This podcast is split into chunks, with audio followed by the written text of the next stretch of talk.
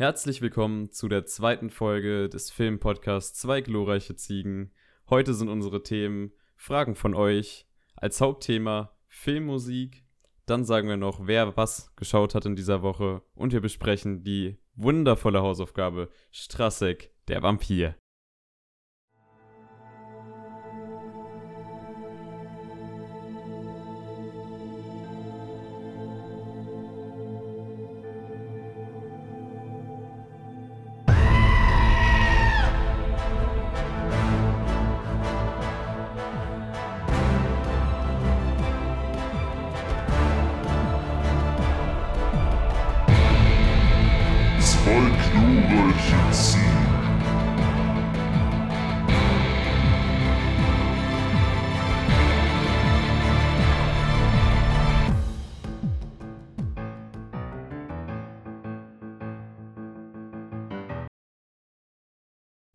Damit auch von meiner Seite herzlich willkommen. Mein Name ist Jonas. Und ja, das hier ist die zweite Folge von Zwei glorreiche Ziegen. Wie schon gesagt, dreht sich heute alles um Soundtrack, aber vorher machen wir euch noch auf ein paar Dinge aufmerksam. Denn wir sind cool und wir haben einen YouTube-Kanal. Und wenn euch dieser Podcast gefällt, dann könnt ihr dem auch einfach ein Abo dalassen. Und wenn ihr schon dabei seid, auch die Glocke schlagen. Das ist total gut und das kann ich euch auch nur empfehlen. Oder ihr könnt auch einen Kommentar schreiben und ihr könnt eine Bewertung da lassen. Und sagt auch noch was zu Instagram. Ich? Ja, wir okay, müssen okay, gucken, okay. dass wir diese, diesen abwechselnden Vibe rein. Alright. Äh, ja, Instagram, zwei glorreiche Ziegen, klein geschrieben und alles zusammen. Da werden wir immer kurz vorher ankündigen, äh, wann die Folgen hochgeladen werden. Ihr werdet die Thumbnails äh, vorhersehen am Tag. Und natürlich werdet ihr Fragen stellen dürfen, sowohl in den DMs als auch immer in unseren Stories, wo wir eben nach Fragen fragen. Außerdem könnt ihr uns beiden natürlich gerne auch noch auf Letterbox folgen. Die Links dazu sind, denke ich, in der Beschreibung. Genau. Das wäre es eigentlich ja. so von dem förmlichen, von dem Hallo, bitte drückt uns die Follower rein. Und damit könnten wir auch Nein. eigentlich. Was, was? Nix, nix. nix, nix, nix. damit könnten wir eigentlich schon in den ersten Teil unseres Podcasts starten, und zwar die Zuschauerfragen, die wir über die Woche bekommen haben. Da kamen jetzt nur welche über Instagram rein. Übrigens, das hier ist jetzt nicht nur die zweite Folge, sondern auch die zweite Aufnahme der zweiten Folge, denn wir haben diesen Podcast schon komplett aufgenommen und danach war bei jeweils beiden von uns in der Audio etwas scheiße. Und jetzt sitzen wir wieder hier. Das nimmt so jetzt ein bisschen den spontanen Vibe raus, aber wir können halt schon vielleicht auch so etwas zielstrebiger reden. Ja. Und hoffen, dass wir das Thema trotzdem so rüberbringen, als wäre es die erste Aufnahme. Also, Jonas, ich werde dir jetzt gleich die Fragen stellen, die du auf jeden Fall noch nie gehört hast. Und total spontan darauf antworten. Mhm. Grüße an das Flugzeug, was gerade hier neben mir herfliegt. So. Die liebe Julia aka Monika fragt, was ist unsere Lieblingsteesorte? Jonas, ja. hau raus. Äh, meine Lieblingsteesorte ist auf jeden Fall Earl Grey mit etwas Limette drin. Den habe ich natürlich auch griffbereit und schlürfe den nebenbei genüsslich. Und äh, ja, auf jeden Fall Earl Grey. Der einzige Nachteil ist halt, es ist schwarzer Tee, ist also Tein drin. Und meine Tasse ist danach immer schwarz, wenn ich den getrunken habe. Aber es ist toller Tee. Mit großem Kohleanteil. Ja. ja, äh, mein, mein Lieblingstee ist Ingwertee, aber nicht unbedingt, dass ich jetzt sage so, boah, der schmeckt so geil. Ich glaube, mein Gehirn hat sich einfach daran gewöhnt, dass ich dadurch, dass ich halt relativ viel Ingwertee trinke, weil Ingwertee gesund ist, sagt mein Kopf, yo, du trinkst das so viel, das muss gut sein. Das ist geil, das ist gut für dich. Und deswegen trinke ich auch gerade während des Podcasts eine Tasse Earl Grey. also kein Ingwertee. Ja, ich, ich bin großer Tee-Fan. Ich ja. möchte mich da auch eigentlich gar nicht so krass festlegen, aber wenn ich was sagen müsste, dann Ingwer-Tee. Wir haben auch beschlossen, wir bringen doch kein Merch raus, wir bringen einfach eine Teesorte raus. Und dann passt das als Merch. Ja, aber die lassen wir dann auch zusammenstellen von Ja. alten Omas im Altersheim. Die dürfen dann immer so, so irgendwelche Kräuter pflücken und die einzeln in so diese Teebeutel Ja. reinstopfen. Was nicht so lange dauert wie ein Das Ziegenpullover stimmt, stricken. deswegen kommt es jetzt sogar im Sommer raus. Also, Vielleicht. Wenn alles gut läuft. Wenn die Omas halt nicht sterben, ne? Das Thema hatten wir ja schon. Ja. Ja, das Thema hatten wir schon. Kommen wir zur nächsten Frage. Der Dominik schreibt oder fragt, wir wissen nicht genau, was das bedeuten soll. Schmeckt Cola besser als nicht im Kino? Gut, kommen wir zur nächsten Frage. Dein Bruder fragt, welchem Bruder verdankst du die meisten und besten Möbel? Äh, eigentlich beiden, weil der eine hat mir meinen Schreibtisch so gesehen gesponsert und der andere meinen Fernsehtisch. Heißt, äh, das ist beides sehr nützlich. Dementsprechend würde ich sagen, gutes Unentschieden, solide. Du möchtest dich da wirklich auch nicht so festlegen bei deinen Brüdern, habe Nee. ich das Gefühl. Aber bei der nächsten Frage, die ebenfalls wieder von deinem Bruder kommt, könntest du dich vielleicht mal festlegen, denn er fragt, vollster Bruder? Fragezeichen. Äh, vollster Bruder auf jeden Fall eher, weil der einzige der von uns drei ist, der Alkohol trinkt. Dementsprechend ist er der einzige, der hier meistens voll zu Hause rumlungert, wenn er mal bei uns ist, ja. Herzlichen Glückwunsch. Und liebe Grüße an deinen Bruder, Ja. Und an der immer Niklas. so, so Podcast-bezogene Ja. Fragen stellt. Nein, ihr könnt ja fragen, was ihr wollt. Ihr könnt uns den randomsten Scheiß schreiben. Wir freuen uns ja, dass wir hier Interaktion haben mit Menschen, die wir eigentlich kennen.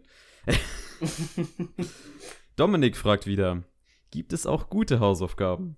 ich würde sagen, ja, Dominik. ist auf jeden Fall ein guter Tag. Für Heute ist der Peak. Ja. Strassek der Vampir ist kein besseren Film. Da kommen wir auch noch später dazu.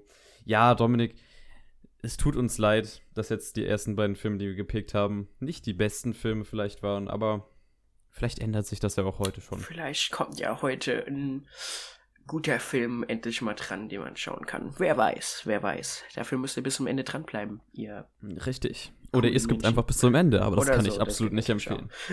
Das, das schmerzt der Watchtime.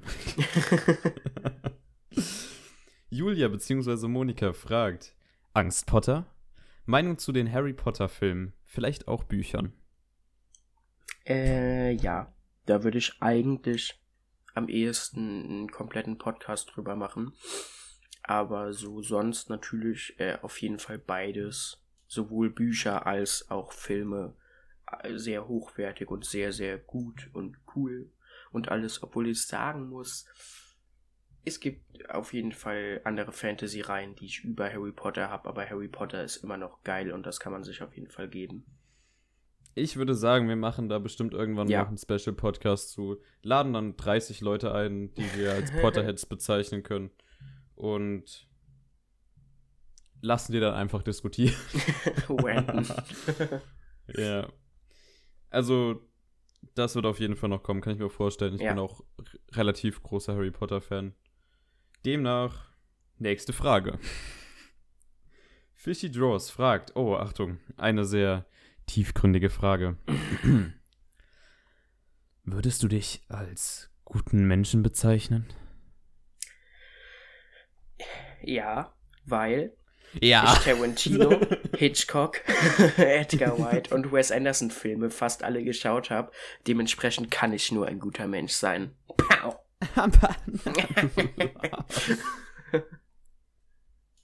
Wie sieht's bei dir aus? Ja, ich bin auch ein guter Mensch. Ja. Also, jetzt nochmal ernsthaft auf die Frage bezogen. Ähm,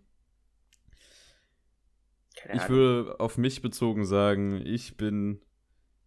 Ich, ich versuche, der beste Mensch zu sein, der ich sein kann, aber ich lerne natürlich auch immer Ja. noch. Also wenn man Tag ehrlich weiter. ist, kann man, kann, ist niemand wirklich ein guter Mensch. Außer Keanu Reeves. Außer Keanu, Keanu Reeves, Reeves ist perfekt. Aber der sieht ja auch wie Jesus. Also wenn wir ehrlich sind, Keanu Reeves ist, glaube ich, auch einfach Jesus wiedergeboren, aber dann ist er irgendwie in die Schauspielerecke reingestolpert. Also, Ja. ja. Ja. Ja. äh, Danke für deine Frage. Wir gehen über zu einer ebenfalls extrem tiefgründigen Frage von NXDIX-B. Die Eltern heutzutage werden auch immer kreativer mit den Namen. Sie fragt: Meinung zu Captain America und seine Unfähigkeit. äh, ja. Ähm. Ich bin kein sonderlich großer Marvel-Fan generell. Von den Filmen und bei den Comics ist DC meiner Meinung nach auch besser. Aber das kann man sich auch bestimmt für was anderes auf jeden Fall nochmal aufheben. Auf jeden Fall Captain America ist sowieso als Held und als Persönlichkeit relativ langweilig, finde ich. Das sind aber auch relativ viele von den Helden, die Marvel hat. Bis auf so ein paar. Äh, ja, dementsprechend unfähig würde ich ihn nicht bezeichnen. Er ist schon ziemlich krass, aber mich triggert's mehr, dass der Typ einfach gefühlt der perfekte Mensch ist und alles kann. Und das macht ihn irgendwie als Held nicht so. Oh Mann, den mag ich voll, weil der kann alles. Das ist wie Superman. Superman ist auch langweilig. Ja, Das S auf deiner Brust steht für Scheiße. genau. Das ist das Symbol für Hoffnung. Okay.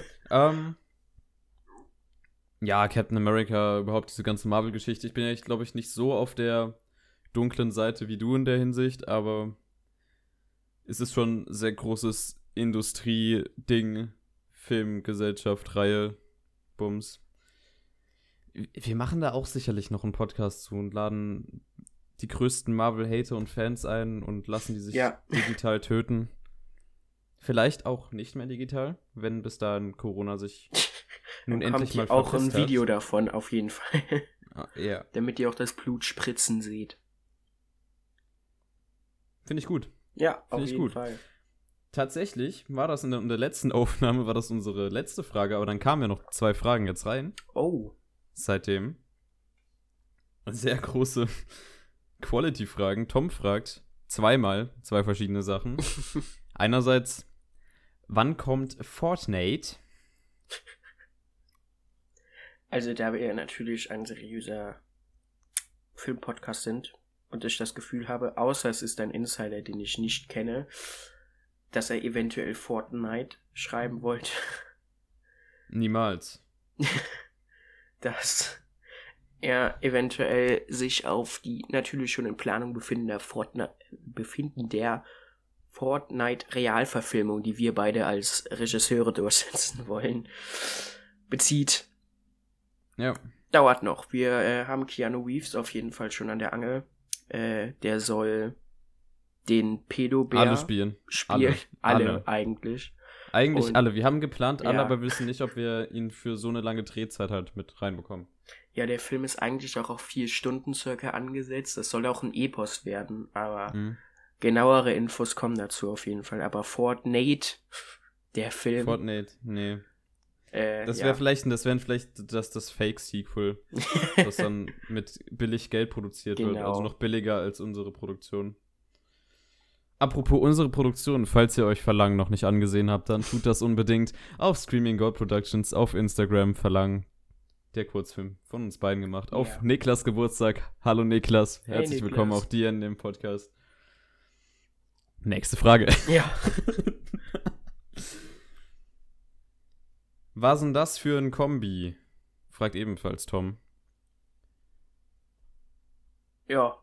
Dann hätten wir auch die Fragen geklärt und könnten eigentlich schon könnten zu unserem Hauptthema übergehen. mhm. Und das wäre heute Filmmusik beziehungsweise Filmscores und Soundtrack und so ein Spaß. Yay. Yeah. Und da werden wir jetzt sehr viel Zeug reden. Also nein, unser Prinzip war, was wir uns überlegt haben, dass wir uns beide jetzt ein paar Fragen aufgeschrieben haben, in der ersten Aufnahme wussten wir noch nicht, welche Fragen wir gegenseitig uns aufgeschrieben haben. Das ist jetzt natürlich so ein bisschen zerstört, dadurch, dass wir den Podcast leider neu aufnehmen müssen. Allerdings versuchen wir genauso spontan und unüberlegt darauf zu antworten wie Ja. Vor zwei Tagen. Jonas, machst du wieder den Anfang? Kann ich äh, sehr gerne machen. Und direkt zu einer Frage, die sich ganz bestimmt nicht doppeln wird. Was macht für dich einen guten Soundtrack aus? Oh, welch neue und überraschende Frage, die auch auf keinen Fall in meinen Fragen drin stand. ähm, ich habe mir da mehrere Punkte zu aufgeschrieben, also wir sollten uns schon vorher überlegen, was Mhm. theoretische Fragen sein könnten. Also so super clever unabgesprochen. Sprich, würde ich auf jeden Fall sagen, dass ein Soundtrack bzw. eine Movie-Score atmosphärisch zum Film passen sollte. Also, dass du, wenn du zum Beispiel einen Superheldenfilm guckst, dann so richtig bombastische, fette Musik hast, die halt auch diese Glorifizierung quasi widerspiegelt. Aber wenn du zum Beispiel hier so einen, sagen wir mal, Arrival guckst, so ein Film, der gar nicht auf, also der gar keine Action wirklich hat, sondern eher auf dieser, dieser Mystery-Ebene spielt, wo du dann so einen sehr, sehr, sehr atmosphärischen, düsteren und stillen Soundtrack hast. So, das sind dann halt gute Soundtracks für mich, wenn das einfach zu dem Film passt und dann noch meine weiteren Punkte erfüllt, die hier auf der Liste stehen. Man sollte halt auch schauen, dass die eine gewisse Einzigartigkeit haben, weil sonst gibt es halt keinen Wiedererkennungswert. Das haben zum Beispiel sehr viele Marvel-Filme, dass sie Soundtrack haben, der dann halt im Film an sich funktioniert, aber im Nachhinein könntest du halt nicht bestimmen, so, ja, das war jetzt der Soundtrack von Ant-Man. Oder, ja, es ist halt, die, die haben oft einen Leck von Wiedererkennungswert, weil es da auch oft zu einem Fall kommt, der halt heutzutage anscheinend üblich ist in der Filmindustrie, dass Musikstücke, also komponierte Musikstücke für Filme einfach von älteren Filmen genommen werden und quasi nur ein bisschen umgeschrieben werden, einfach damit man quasi dann Soundtrack für einen anderen Film hat, um, was weiß ich, Geld und Zeit zu sparen. Aber das sind dann meistens auch so Stücke, die total belanglos sind. Das ist quasi wie Stock-Footage-Musik. Du musst dir vorstellen, dass du einfach als Komponist dann da sitzt und so, jo, ähm, ich habe hier absolut gar keine Zeit, äh, wenn sie den Film hier so schnell rausbringen wollen, quasi in diesem, in diesem Takt, wie Filme heutzutage rausgebracht werden, Ja. vor allem so riesige Blockbuster, so Komponist, ich habe hier keine Zeit, ich äh, hol mir die günstigen Mittel, kann leider nicht kreativ sein oder habe keinen Bock kreativ zu sein und kassiere trotzdem die Kohle. Und dann kommt es zu einem Beispiel wie, zu, wie, wie bei Thor. Bei Thor wurde, fällt das auf, dass da mehrere Tracks auf dem Soundtrack halt aus älteren, also anderen Filmen halt quasi in Anführungszeichen kopiert wurden, also halt leicht verändert, aber sehr, sehr ähnlich. Und dann auch noch extrem beschissen in dem Film genutzt werden. Da gibt es ein sehr tolles YouTube-Video von, glaube ich, dem Kanal Sideways. Der beschäftigt sich sehr viel, viel mit Filmmusik und wer sich für Filmmusik interessiert und der englischen Sprache mächtig ist, der kann auf jeden Fall mal Sideways einen Blick dalassen. Ich hoffe, es war Sideways, sonst ähm, Ja. habe ich verkackt an der Stelle. ja. Trotzdem freut er sich natürlich von unserem tollen, riesigen Podcast dann Gepusht zu äh, werden. gepusht zu werden, genau. Auf jeden Fall. Ja. Ja, was macht dann Soundtracks dann zum Beispiel einzigartig? Also mittlerweile ist es halt, gibt es halt diese, diese Film-Soundtracks gibt schon relativ lange. Also die kamen ja schon im letzten Jahrhundert und die wurden auch langsam repetitiv und das wurde auch einen, einigen Komponisten klar und die haben dann gedacht, so, wir müssen irgendwas Neues machen und dabei entstehen dann halt sehr viele experimentelle Soundtracks, die ich persönlich sehr interessant finde und die auch quasi eine neue Einzigartigkeit reinbringen. Ein großer Verfechter davon ist auch der aktuell aufstrebende Komponist namens Ludwig Goransson, den man von hier und dort kennt. Also der hat Black Panther Ja. gemacht und glaube ich da einen Oscar gewonnen. Der macht zu The Mandalorian den Soundtrack. Der hat vorher Künstler wie Childish Gambino produziert. Also der hat auf jeden Fall, der hat Erfahrung und der, der wird auf jeden Fall in der Zukunft sehr, sehr präsent sein. Und ein Punkt, den ich noch ansprechen möchte, damit auch diese Frage dann von meiner Seite beantwortet ist, Leitmotive. Leitmotive, die stammen tatsächlich, dieser Begriff stammt aus dem Deutschen, ich glaube aus dem Theater, beziehungsweise aus dem Ja, aus aus Theater. der Zeit also aus des der Theaters, halt. wo, genau, wo, wo quasi nicht gesprochen wurde, sondern eher die Musik die Geschichte erzählt hat. Und Leitmotive, da würde ich jetzt Game of Thrones als Beispiel ranziehen. Da hat jede, jeder, fast, also fast jedes Haus sein eigenes Leitmotiv. Das sind meistens nur Ja. so kleine unterschwellige Melodien, die sich halt von Zeit zu Zeit zu was Größerem aufbauen. Das wie, spiegelt dann auch quasi die Entwicklung in der Geschichte wieder. Und diese Leitmotive sind halt sehr einprägsam und funktionieren insofern gut, dass halt du so einen Soundtrack erstens einen Wiedererkennungswert gibt, wenn das Leitmotiv halt einprägsam ist und dass das Leitmotiv dann halt auch im Kopf des Zuhörers bzw. Zuschauers hängen bleibt. Demnach Leitmotive bei mir auf jeden Fall auch ein wichtiger Punkt. Jonas, Ja. du darfst wieder reden. Yay! Also natürlich erstmal zum Thema Leitmotive. Ähm, was man da auch auf jeden Fall dann mal dazu schauen kann, wenn man es doch nicht in der Grundschule oder äh, auf der weiterführenden Schule in der fünften oder sechsten Mal im Musikunterricht hatte. Peter und der Wolf gibt es auf jeden Fall einen Film dazu, aber natürlich auch äh, hauptsächlich eigentlich eine Oper, würde ich sagen, aber es wird nicht wirklich gesungen, weil da sind halt Leitmotive wirklich das, was das komplette Stück ausmacht, weil da gar nichts gesprochen wird, sondern jede Figur ein Instrument eben hat, was dann immer dieses Leitmotiv spielt. Und äh, auch so gesehen mit den Instrumenten wird übereinander ko äh, kommuniziert. Ist auf jeden Fall sehr cool. Ja, Peter und der Wolf, empfehlenswert, kann man sich mal anschauen. Dauert auch nicht allzu lang. Ja, Ist da auch äh, eine Hardstyle-Version mittlerweile von? Das wäre nochmal interessant. das kommt bestimmt Oder irgendwas irgendwann. Hardcore-mäßiges. So, der Wolf Irgendwann. kommt auf die Bühne. Wir stehen für Niveau. ja, Pusht unseren. Podcast, teilt uns. Jonas, red weiter. Äh, ja. Sonst würde ich dir eigentlich größtenteils so zustimmen. Ein Soundtrack muss halt wirklich einfach es schaffen, einerseits so mit dem Film zu verschmelzen, dass du so guckst und so denkst so, ja, äh, also, also er muss da sein, aber du darfst ihn nicht hören. Aber wenn er nicht da ist, dann muss es dir als Zuschauer auffallen. Das macht ihn einerseits aus, Das ist dann wie Aus- so ein Gollum-Rätsel. ja, genau. An andererseits muss der aber halt teilweise auch einfach sehr präsent sein und dann eine komplette Szene tragen können.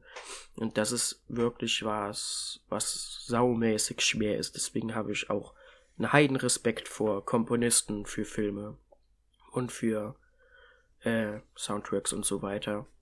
Das ist auf jeden Fall sehr schwer. Dementsprechend, da steckt megamäßig viel Arbeit hinter. Aber ja, größtenteils stimme ich dir eigentlich zu. Wunderbar.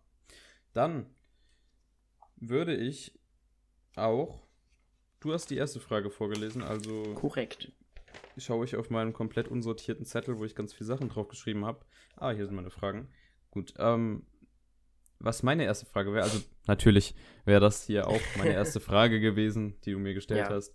Also mache ich direkt weiter mit meiner nächsten. Die lautet: Müsstest du dich auf einen Soundtrack beschränken? Was wäre dein absolut liebster? Ja, äh, da würde ich, glaube ich, Scott Pilgrim nehmen. Einfach, weil die Musik, die in dem Film benutzt wird, die höre ich selber. Also die Musikrichtung, es ist halt so Indie-Rock circa. Ich höre Indie-Rock so ziemlich am meisten privat. Dementsprechend, ja, auf jeden Fall Scott Pilgrim, weil das ist auch eine coole Mischung aus selbstgeschriebenen Songs natürlich einerseits so richtige Songs, die gespielt werden, andererseits die Sachen, die im Hintergrund teilweise spielen, die finde ich auch ziemlich cool. Es gibt äh, eine mega coole Szene, wo die so ein Bass-Battle miteinander haben. Das klingt eigentlich auch cool, das habe ich tatsächlich auch in meiner Playlist drin. Ja, und dann sind da auch noch sehr viele andere Songs drin, die ich so höre, auch Bands, die ich noch, wo ich ganz viel anderes Zeug von denen höre. Dementsprechend äh, nehme ich da Scott Pilgrim. Hast du einen, den du da. Ja, das ist natürlich schwierig zu sagen. Ich, ich mag ziemlich viel Soundtrack und mir fällt es auch jetzt relativ schwer, mich auf eine Sache festzulegen, aber müsste ich mich auf eine Sache festlegen, würde ich, glaube ich, König der Löwen nehmen, also das Disney Classic. Da ist sowohl die komponierte mhm. Musik von Hans Zimmer unglaublich geil, wie auch so gut wie alle Songs, die in diesem Film drin sind, sehr ikonisch, extreme Ohrwürmer und das ist so ein Soundtrack, wenn ich den mir anhöre, anhöre dann werde ich halt immer ja. automatisch glücklich das ist so schön. Also nein, kann ich wirklich empfehlen, wenn ihr also ich denke, jeder hat schon mal irgendwie einen Kontakt mit König der Löwen gehabt, aber wenn ihr lange nicht mehr reingehört habt oder den Film gesehen habt, dann nochmal an der Stelle eine große Empfehlung. Ich finde den wirklich sehr fantastisch, so als Gesamtwerk auch. Ja. Ja. Soll ich wieder? Hau raus. Alright. Ähm, dann sagen wir doch einfach mal mh, mm, Soundtrack im Horror. Wie siehst du das? Wie schätzt du das ein? Wichtig, extrem wichtig. Also, man muss das ja so betrachten, Horror ohne Soundtrack würde einfach nicht funktionieren, meiner Meinung nach. Das ist nämlich so eine sehr, sehr schwierige Sache, Atmosphäre aufzubauen, ausschließlich durch die Mittel, die man sonst zur Verfügung hat, sprich Kameraschnitt, äh, Beleuchtung auch sehr wichtig bei Horror. Quasi Horror spielt ja oft mit sehr, sehr dunklen Bildern und dann genau, muss ja. das, was quasi zu sehen ist, was beleuchtet wird, das muss sehr, sehr spezifisch und genau beleuchtet werden. Ich hoffe, man versteht das. Ja, man versteht ja. das auf jeden Fall. Und dieser Soundtrack im Horror, der bringt dann erstmal nochmal wirklich das Feeling rein. Weil ich nehme jetzt hier zum Beispiel Filme wie Hereditary oder Midsommar, die beide von Ari Aster gemacht wurden, die ich vor allem als Pioniere des modernen Horrors sehe. Die würden nicht funktionieren ohne ihren total abgefuckten experimentellen Soundtrack, der die wirklich, also bei Hereditary, das, ich weiß nicht, welches Instrument das ist, aber es hört sich einfach an, als würde so eine Spinne über den Rücken krabbeln. Ja. Ohne das wäre der Film halt tausendmal nicht, also ungruseliger, gibt's das Wort. Keine Ahnung. Ihr versteht, was ich meine. Jonas, deine Meinung? Ja, äh, auf jeden Fall. Soundtrack im Horror ist meiner Meinung nach äh, auf jeden Fall mega, mega wichtig, um die Atmosphäre da zu erzeugen, die der Horror eben ausdrücken soll. Ich würde sogar sagen, Soundtrack ist mit Licht und Kamera, also bei Soundtrack habe ich natürlich noch die Soundeffekte dabei. Mhm. Tatsächlich sogar das Wichtigste, was den Horrorfilm ausmacht. Natürlich brauchst du auch gutes Schauspiel, aber ich sag mal so, nicht ohne Grund haben die meisten Horrorfilme keine mega, mega großen Namen, weil tatsächlich äh, vieles schon durch Kamera, Licht, Ton halt einfach dann im Generellen gemacht werden kann. Deswegen auf jeden Fall, also das reicht dann eben Sinister zum Beispiel von Christopher Young, der Soundtrack, der einfach eine nervenzerreißende Spannung aufbauen kann, komplett alleine und schon so beim Hören so erzeugt, oh man, fuck, gleich passiert was, aber es passiert halt nichts und dann doch irgendwann aus dem Nichts. Oder halt Halloween von John, John Carpenter, was total einprägsam ist, aber sobald man es halt wirklich hört, man direkt so ein Gefühl von Druck hat, dass gleich irgendjemand von hinten angerannt kommt. Und ja, einfach eine Kettensäge in den Rücken rein schreddert und dich zerhackstückelt. Dementsprechend äh, Horror-Soundtracks sind enorm wichtig, ja. Ja. Gute Frage, gute Antworten. Weiter geht's. Ein Soundtrack, bei welchem dir das Wasser in die Augen schießt, Jonas. ja, äh, ich würde sagen, mir schießt nicht wirklich oft äh, das Wasser in die Augen bei Filmen. Äh, ich kann ja meistens irgendwie noch genug Abstand zu Charakteren und Story und sowas aufbauen. Aber, ähm, weil wir gleich noch eine Frage haben, die ich weiß, deswegen, äh, die kommt, deswegen schließe ich mal kurz einen davon aus, den ich gleich noch nenne und dann nehme ich äh, das Theme von Vergiss mein nicht. Ja, mit Jim Carrey, der Film. Das mhm. äh, Theme von dem Film, ja, gibt mir schon eine Gänsehaut oder so, so ein Gefühl von Melancholie. Das kommt so am nächsten da dran, würde ich sagen, und dementsprechend nehme ich das. Das ist sehr schön. Das, das passt auch einfach sehr gut zu dem Film und die Stimmung und da, ja, dann nehme ich das Theme von Vergiss mal nicht. Wie sieht's bei dir aus? Ja, Harte Frage. Harte Frage. Also ich bin jetzt auch nicht die Person, die wirklich äh, bei jeder emotionalen Szene direkt heult wie ein Kind, was gerade auf den Boden gefallen ist und dann realisiert, scheiße, ich bin auf den Boden gefallen, ich sollte jetzt weinen, damit ich Aufmerksamkeit bekomme. Nein, ich habe aber dann doch hier die paar Soundtracks, die auf jeden Fall emotional sehr stark sind. Ich würde, glaube ich, als eins, also als, als Soundtrack.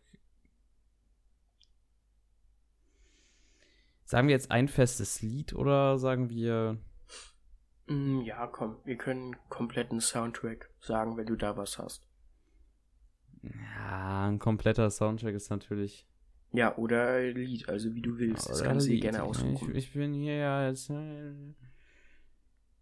meine eigene Frage perfekt vorbereitet, sogar zweite Aufnahme und Fabian ist immer noch ähm, am Suchen und Überlegen. Ja. Das ist Professionalität, meine Damen und Herren.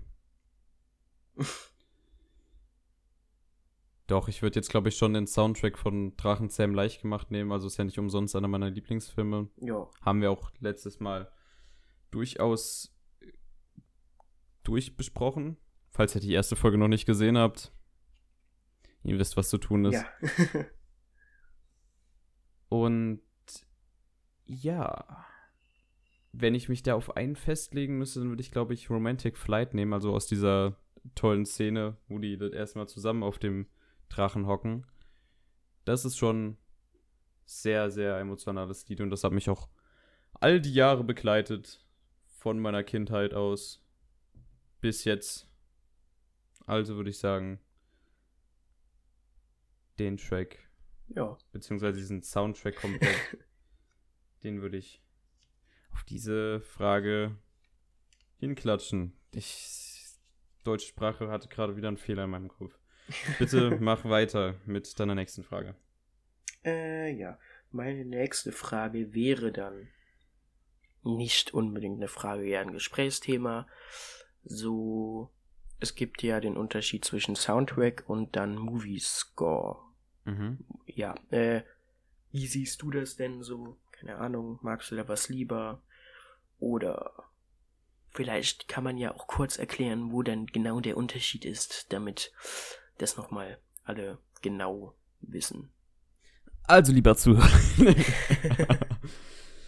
äh, liebe ZuhörerInnen natürlich, würde ich Ihnen nun vorstellen, was der Unterschied dessen ist. Denn bei gewöhnlichem Movie-Score redet man von Musik, die extra für diese Filme komponiert wurde. Und bei Soundtrack, ja. das ist sehr ein schwammiger Bereich, würde ich sagen. Da kann man nämlich auch, da wird heutzutage auch schon getrennt, wenn du, also wenn man sich Filme anschaut, dann gibt es einmal die Mucke, die im Hintergrund läuft, die meistens irgendwelche Radiomucke ist. Und dann gibt es noch quasi den, den Movie-Score, mhm. der demnach komponiert wurde, wie ich eben schon gesagt habe. Und ob, ob ich jetzt eins davon mehr mag, ah, schwierig. Es kommt halt total auf den Film an. Es gibt manche Filme, die kommen total ohne komponierte Musik aus. Sieh dir einen Mid-90s von Jonah Hill an, ja. der einen extrem geilen Soundtrack hat. Also Lieder, die damals in dieser Zeit in den Mid-90s released wurden. Was natürlich auch perfekt zum Film passt. Der benötigt dann keine komponierte Musik. Ja. Es gibt dann Filme, wie wir auch schon gesagt haben, Scott Pilgrim zum Beispiel, der hat eine Kombination daraus. Und dann gibt es Filme, die gar keine, sagen wir, lizenzierte Musik haben und komplett durchkomponiert sind. Ich mag alles davon und ich finde, solange es zum Film passt, ist es der richtige Soundtrack. Also, dass die richtige Musikuntermalung des filmischen Werkes. Amen. Ja. das klingt doch vernünftig. Ja, da bin ich eigentlich. Ja, d'accord. Also ich finde beides auch enorm cool. Ich finde so ein richtig cool, eigenständig, extra für einen Film komponierten Soundtrack, egal ob das jetzt einzelne Songs sind oder äh, wirklich einfach so ein bombastischer Soundtrack wie Herr der Ringe jetzt als Beispiel der ja auch enorm episch ist. Oder mhm. eben mh, hm, zum Beispiel auch viele Tarantino-Filme, die auch immer einen mega coolen Soundtrack haben, der aber hauptsächlich eigentlich aus schon existierenden Songs besteht. Ja, dementsprechend, also es hat beides seinen Reiz, ist auf jeden Fall beides sehr cool. Am allergeilsten ist natürlich, wenn es eine sehr gute Mischung ist. Ja. Ja, Du darfst wieder. Ich darf wieder eine Frage stellen und zwar: Hörst du Filmmusik auch abseits von Filmen? Wenn ja, welche? Mm, ich höre auf jeden Fall Filmmusik. Äh, ja. Ich höre eigentlich alles Mögliche. Würde ich sagen. Ähm, ja, so als letztes reingemacht habe ich von Vergiss mal nicht den Song noch. Ich habe von Game of Thrones Zeug drin, von Scott Pilgrim. Eigentlich so.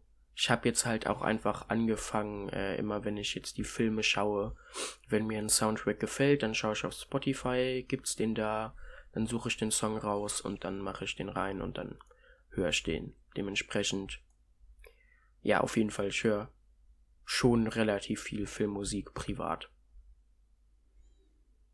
Ja, Äh, ich höre auf keinen Fall für Musik. Ich habe mir jetzt nicht auch Anfang Februar, also ich, ich hatte schon vorher eine, eine Playlist mit verschiedener Filmmusik. Allerdings war ich mit der nicht so zufrieden und die war auch relativ kurz, sprich habe ich da alles rausgelöscht und nochmal von neu begonnen, und habe mir jetzt eine 24-stündige Playlist zusammengestellt mit Filmmusik. Sehr, sehr viel Star Wars, Herr der Ringe, Harry Potter, also diese ganzen Sachen, die man halt, sagen wir mal, Mainstream-mäßig kennt, die wirklich einen guten Soundtrack haben, aber dann auch sehr viel Disney und dann sehr, sehr viele einzelne Lieder, die ich halt, also manche Soundtracks haben ja jetzt auch nicht irgendwie das fantastische Gesamtwerk, aber dann haben die halt diesen einen Song, der wirklich saugeil ist. Ja. Und ich bin mir sicher, dass ich da noch bei weitem nicht alles, was ich haben möchte, reingekriegt habe und ich bin immer noch dauerhaft hinzufügen. Diese Playlist wächst und wächst. Sprich, ja, ich höre sehr gerne Filmmusik und das zu allem Möglichen. Also am liebsten, glaube ich, so zum Lernen, weil das, also es gibt viele Soundtracks, die dann auch nicht so ultra bombastisch sind, die man dann so im Hintergrund laufen lassen kann. Und ich finde das ganz gut, um sich zu konzentrieren. Ja. Ja. Ja, auf jeden Fall. Also da stimme ich dir zu. Äh, ich höre auch relativ viele Soundtracks, wenn ich ähm, am Lernen bin oder auch am Schreiben bin oder sowas. Äh, am ehesten dann aber sowas wie Herr der Ringe, also jetzt nicht selbst komponiertes, da höre ich dann eher weniger La La Land, äh, sondern wirklich dann eher so die Sachen von Hans Zimmer unter anderem, aber zu Komponisten kommen wir, glaube ich, soweit ich mich recht entsinne, gleich noch. Ja, auf jeden Fall Soundtracks privat hören ist eigentlich echt cool, sehr entspannt und das gibt, glaube ich, der Kunst, die dahinter steckt, nochmal so ein bisschen eine Anerkennung, die sie eben benötigt, weil es wirklich einfach ja doch eine Kunst für sich ist, sowas zu erschaffen, weil du musst ja echt beachten und bemerken, was die da alles machen. Also du musst ja echt äh, einen Song machen oder äh, jedoch etwas schreiben, was einfach perfekt zu der Szene passt und die perfekt untermalt. Gleichzeitig darfst du aber teilweise nicht in den Vordergrund rücken oder musst es dann in den genau richtigen Momenten machen. Dementsprechend äh, das übel interessant. Also wenn man sich da echt für interessiert, einfach ein bisschen mehr mit auseinandersetzen. Ich habe auch noch die stille Hoffnung, dass wir irgendwann mal in Musik irgendwie Soundtracks oder sowas auch betrachten, aber ich habe so das Gefühl, meine Lehrerin ist ja nicht so auf dem Zug, dass sie das irgendwann machen will. Ja, aber auf jeden Fall ist eine coole Sache. Dann kannst du jetzt eigentlich auch mit der nächsten Frage weitermachen. Ja, ähm, dann würde ich maybe sagen. Hast du äh, so ein Song in einem Soundtrack, der dir irgendwie äh, so Emotionen generell, also wir hatten ja jetzt äh, Wasser, äh, Tränen in die Augen, so, Entschuldigung, äh, Tränen in die Augen treiben. Ähm, hast du denn sonst irgendwie einen Soundtrack, der dir so ein Gefühl gibt direkt, wenn du den hörst? Also zum Beispiel, weiß nicht, dass du hörst den und bist sofort direkt geil und hyped und übel happy oder halt, dass du direkt so heulend in der Ecke liegst und einfach in, in deinem eigenen Tränenwasser badest. Also ich finde,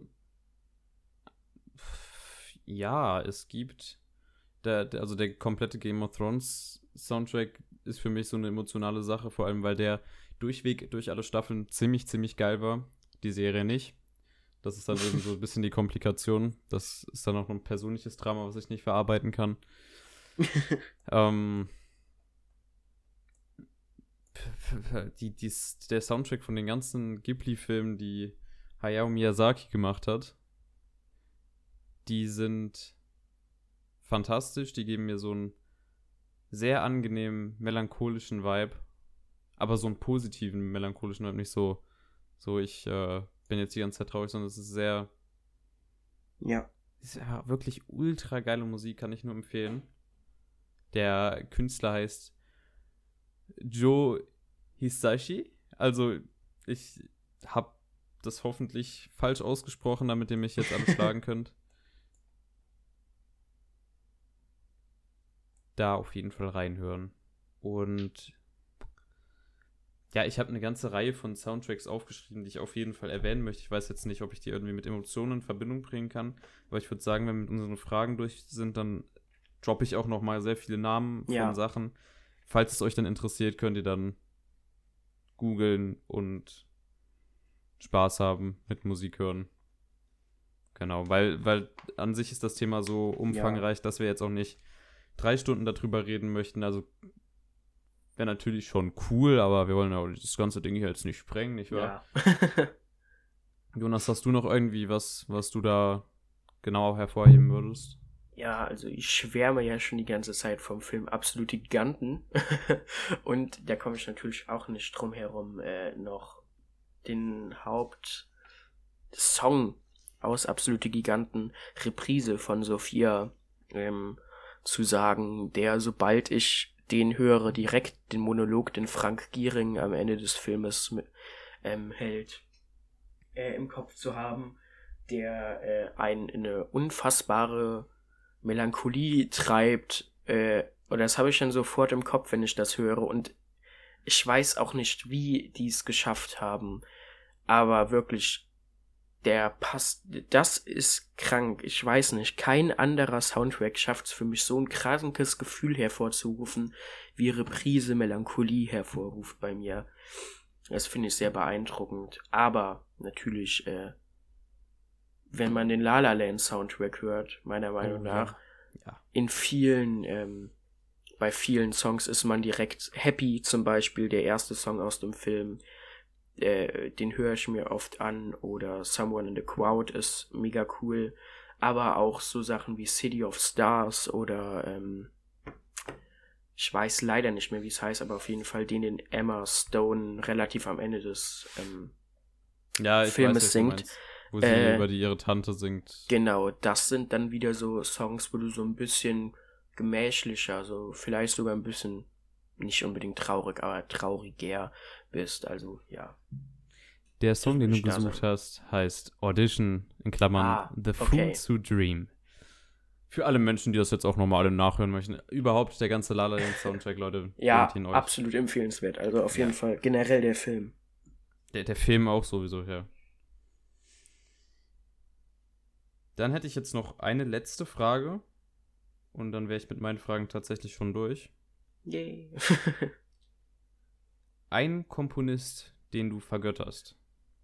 Hm, Das ist eine sehr schwierige Frage, weil man hat natürlich, ich nenne sie jetzt mal Großmeister, so ein, also Hans Zimmer natürlich, dann aber auch ähm, Williams, John Williams so, dann äh, wer auch wirklich eigentlich ähm, meiner Meinung nach bessere Soundtracks macht, als dass er Filme macht, ist John Carpenter. Der Hm. äh, macht auch mega geile Soundtracks für Horror halt hauptsächlich. Mm, aber wenn ich mal sage, ich gehe so ein bisschen abseits der Masse von diesen, ich nenne sie mal Großmeistern und so ein bisschen Newcomer, dann haben wir natürlich einerseits, äh, am, ganz am Anfang hast du ihn ja genannt, dessen Namen ich natürlich jetzt gerade nicht weiß, aber er ist Schwede. Ludwig Göransson. Genau, also natürlich der macht super geile Soundtracks, aber ich würde sagen, Justin Burwitz ist für mich so ein Newcomer in der Richtung, den ich jetzt schon mega, mega abfeier. Der hat eben bisher zu La La Land, zu Whiplash und zu noch einem Film den Soundtrack gemacht.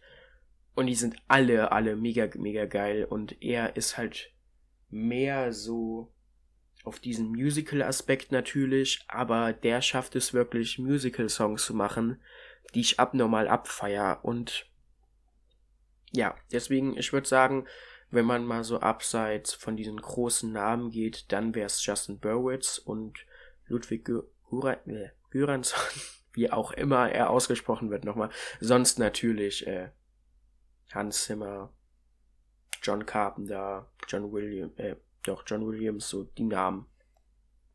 Jo. Ich Ja. stimme dir auf jeden Fall auch zu. Ich würde gerade auch nochmal in den Erklärbär-Modus gehen, weil Leute Ja. sich bei der Ja, letzten ja, ja. Folge beschwert haben. Ihr nennt dann so viele Namen. Seht ihr die dann nur auf Wikipedia oder könnt ihr auch was damit an? Also, wir können gerne auch erklären, dass äh, wer die Menschen hier sind, Ja, wir nennen. John Williams, wen das kein Begriff ist, das ist ein extrem bekannter, extrem erfolgreicher Komponist, der für Sachen verantwortlich ist. Wie Star Wars, Jurassic Park, die ersten drei Teile von Harry Potter, Schindlers Liste, Kevin allein zu Haus, ähm, Indiana Jones und die Ja. Liste geht immer weiter. Jaws auch. Der weiße Hai. Unglaublicher Soundtrack. Unglaublich ikonisch auch. Also der Typ ist eine Legende, was Soundtracks angeht. E.T. sehe ich jetzt auch noch. Also Ja. auf jeden Fall ein Ohr wert. Dann haben wir hier noch Hans Zimmer eben genannt. Hans Zimmer ist Ja. auch, der hat sich in den Legendenstatus gearbeitet, würde ich sagen. auf jeden der- Fall. Also, Er hat sehr viel mit Christopher Nolan auch zu tun, also viel für ihn gearbeitet. Aber auch abseits davon unglaublich gute Soundtracks gemacht. Nehme man das, was ihn so ein bisschen in den in quasi Vordergrund gepusht hat und heute auch schon erwähnt wurde, der König der Löwen. Da hat er sehr viel mit, also mitgearbeitet und auch sehr viel Mhm. komponiert. Und das war ein fantastischer Soundtrack. Dann hat er Gladiator gemacht. Dann kommen wir eben zu den Nolan-Filmen. Er hat auch die ganze Batman-Trilogie gemacht und ebenfalls danach die Filme wie Inception, Interstellar, Dunkirk, you Ja. name it. Und ebenfalls Flug der Karibik, genau, Flug der Karibik auch sehr, sehr ikonisch. Ja, äh, sonst Genau. haben wir noch John Carpenter genannt.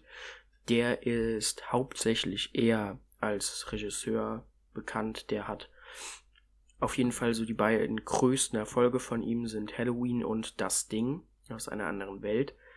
Ähm, aber er hat auch Filme gemacht wie They Live oder Escape from New York, Christine, The Fog. Halt äh, tatsächlich so diese großen 80er Jahre Horrorfilme, für die ist John Carpenter verantwortlich. Und er hat äh, zu denen allen auch den Soundtrack gemacht.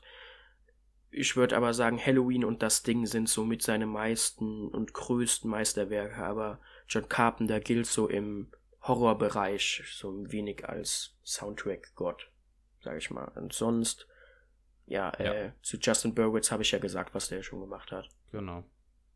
Was ich gerade noch zu Hans Zimmer dazu werfen würde, weil bei dem hört das leider gar nicht auf, wenn man darüber redet. Er hat auch Blade Runner 2049 gemacht, fantastischer Soundtrack und wird jetzt ebenfalls dieses Jahr, wo ich sehr drauf gespannt bin, einerseits den neuen Bond-Film musikalisch unterlegen.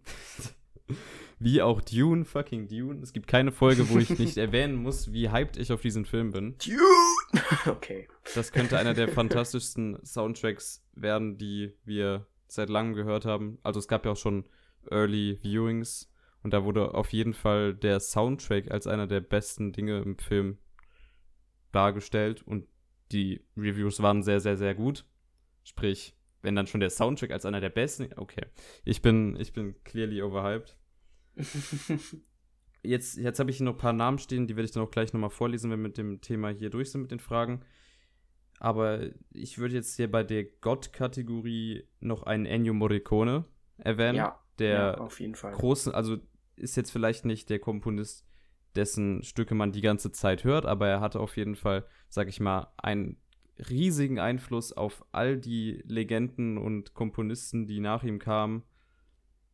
Und wer, wer dem Deutsch, also wer en, Ennio Morricone nicht kennt, der sollte sich auf jeden Fall mal die Soundtracks der älteren Western anschauen oder anhören. Aber die Western könnt ihr natürlich auch anschauen. Ja. Die sind wirklich sehr fantastisch komponiert und wie schon gesagt, riesiger Einfluss. Der hat sehr, sehr viel komponiert. Auch Ja. jetzt im späteren Sinne auch für, für Quentin Tarantino, sehe Hateful Eight. Ennio Morricone, leider verstorben, aber als Legende von uns gegangen. Müsste ich mich Ja. jetzt auf eine Person festlegen, dann würde ich trotzdem sagen, der Hauskomponist von Studio Ghibli, der Joe Hisashi, oder ich glaube, man sagt in Japan eigentlich zuerst den Nachnamen, also Hisashi Joe. ja, der, der ist wirklich. Also, wer sich da noch nicht wirklich die Soundtracks angehört hat, Leute, macht es. Es ist wirklich eine sehr große Empfehlung. Genau. Ja. Ich finde. Hisashi Joe klingt so wie so ein Gangname von irgendeinem Typ aus einer Motorradgang. Ja. Aber gut. Ja. Ja. Äh, dann sind wir, glaube ich, durch mit dem Hauptthema. Ach, du Oder hast auch keine Fragen mehr. Du Nee. Wunderbar. Was? Man könnte ja meinen, jetzt- wir hätten uns abgesprochen. nee, was? Könnten wir meinen, man- wir hätten unnötige Fragen aus dem letzten Podcast, der wieder zweieinhalb Stunden lang war, rausgestrichen. Was? So, so ein paar positive Aspekte gibt es dann an der zweiten Aufnahme dann doch. Dennoch würde Ja. ich jetzt meinen mein Double Time raushauen mit den Sachen, die ich unbedingt erwähnen möchte, wenn wir dieses Thema Soundtrack schon mal als Hauptthema haben. Ja. Sprich, gute und sehr bekannte Movie Scores. Da haben wir Star Wars, Herr der Ringe, Flut der Karibik, Harry Potter, Game of Thrones, How to Train Your Dragon, also Drachenzähmen leicht gemacht, König der Löwen, alle Ghibli Miyazaki-Filme, La La Land, Der Pate, Blade Runner, der alte wie auch der neue. Dann Geheimtipps, also die man jetzt vielleicht nicht so auf dem Schirm hat, wäre Swiss Army Man, Spider-Man Mhm. Into the Spider-Verse, Knives Out, dann die Netflix-Serie The Haunting of Hill House, beziehungsweise The Haunting of Bly Manor, sehr sehr atmosphärischer, guter Soundtrack, der zu der Serie passt. Auch so generell zu empfehlen, zu schauen. Ja. Parasite hat einen tollen Soundtrack. Ja. Attack on Titan und auch Dark. Diese beiden Serien haben sehr gute Soundtracks. Bei Dark vor allem sehr gute existierende Tracks Ja. benutzt, wie ist auch wieder diese Mischung. sehr atmosphärischer und düsterer, hart, dark und düster, ne? Äh, Ja. Soundtrack, der dafür komponiert wurde. Ja. Dann würde ich hier noch meine Liste von, von Komponisten rausspammen, die ihr dann alle schön Baller- los. dürft. Gute Komponisten wären John Williams, Hans Zimmer, Ramin Javadi, Ludwig Göransson, Michael Giacchino, hoffe ich, spricht man so aus, John ja. Powell, Danny Elfman, Joe Hisashi oder Hisashi Joe, Ellen Silve Silvestri, Johann Johansson und Ennio Morricone. Vor allem bei Ja. letzteren beiden, Rest in Peace. Ja. Auf jeden Genau. Fall. Sonst Hau- gäb's noch eine Sache zu sagen zu dem Thema. Ja, ja, ja, hau raus. Und zwar, dass wir äh, ja auch noch vorhaben, dann jetzt äh, mit der Folge hier eine Playlist auf Spotify Ja. zu starten, wo wir einfach am Ende jeder Folge jeder einen Soundtrack, also einen Song aus einem Soundtrack sagen. Und dann wird das da eben einfach rein geballert und dann könnt ihr so ein bisschen hören, was uns gefällt. Vielleicht findet ihr da dann auch Soundtracks, die ihr mögt. Eventuell entdeckt ihr so auch nochmal neue Filme. Ja, ich würde Ja. sagen, wir können am Ende dann noch sagen, was wir da reintun. Würde ich dann aber äh, zu der Hausaufgabe, wenn wir die besprechen, äh, dahin verschieben. Nur, dass ihr es jetzt schon mal wisst. Ja, genau. Ich, ich habe tatsächlich jetzt auch schon den Account und die Playlist erstellt. Sehr gut. Natürlich findet ihr den Link dann auch in der Videobeschreibung, aber falls ihr sie suchen wollt, in Spotify, also der umständlichere Weg, der Account wird zwei chlorreiche Ziegen heißen, so wie wir überall heißen. und die Playlist habe ich, glaube ich, Ziegenmix Soundtracks genannt. Perfekt. Perfekt, würde ich da sagen. Wunderbarer Name. Sehr einfach zu merken. Ja. Marketing Kings. Wir sind dann eigentlich durch mit dem Thema Soundtracks. Hat auf jeden Fall Spaß gemacht. Kann man auch noch mal viel mehr drüber reden eigentlich. Vor allem, wenn wir mal irgendwie eine Person ranholen, die sich auch besser mit Musik auskennt als wir beiden Lelex hier. Ja. Somit würde ich allerdings von der Musik übergehen zu dem, was wir in den letzten beiden, nee, in der letzten Woche, nicht in den letzten beiden, in der letzten Woche gesehen haben. Ja, äh, ich glaube, diese Woche bin ich dran mit Anfangen. Ich würde aber jetzt sagen, dass wir nur die Filme auch gemacht haben, die wir bei der letzten, also bis zur letzten Aufnahme gesehen haben. Ja, ja. Seitdem habe ich auch nur noch einen geschaut, aber Lässt du raus. den muss ich nicht unbedingt nennen. Also. Ja. Ja, dann fange ich mal sonntags an, 21. Februar, How to Train Your Dragon. Auf jeden Fall Yes. einer der besseren DreamWorks äh, Animationsfilme, wenn nicht sogar der beste. Obwohl natürlich DreamWorks generell sehr, sehr gute rausbringt. Aber How to, How to Train Your Dragon ist nochmal so ein anderes Kaliber. Ähm, ich habe den äh, mit dem Originalcast gehört, sage ich jetzt einfach mal. Da sind mega coole Leute natürlich dabei. So Jay Baruchel ist cool, Jonah Hill dabei, Christopher Mintz-Plasse, TJ Miller, äh, sehr begabt und coole äh, amerikanische Schauspieler und auch Comedians. Die Story ist super, die Charaktere sind alle mega kreativ auch umgesetzt. Generell das Setting, auf die Idee zu kommen, mal in diese Wikinger-Richtung zu gehen, ist sehr kreativ. Ähm, grob gesagt geht's in How to Train Your Dragon, obwohl Fabian das, glaube ich, schon letzte Folge genügend ausgeführt hat, aber ich sag's nochmal schnell. Ähm, um Hicks, der äh, im Wikingerdorf, in einem Wikingerdorf namens Berg lebt. Sein Vater ist der Häuptling. Und ähm, die sind alles Drachentöter. Hicks möchte auch Drachen töten. Er schießt dann nachts einen Nachtschatten ab, der sehr gefährlich sein soll. Aber zu Hicks Glück ähm, ist der, äh, freundet er sich mit dem Nachtschatten an und stellt dann doch irgendwie die ganzen Prinzipien, die dieses Dorf hat, mit Drachentöten und so weiter, auf den Kopf. sehr interessant, sehr schön, auch super animiert, toller Soundtrack. Ja, zu empfehlen. Dem habe ich vier Sterne gegeben. Dann hatte ich montags abends so ein, äh, irgendwie so ein Kurzfilm-Rush plötzlich, wo ich mir relativ viele Kurzfilme angeschaut habe.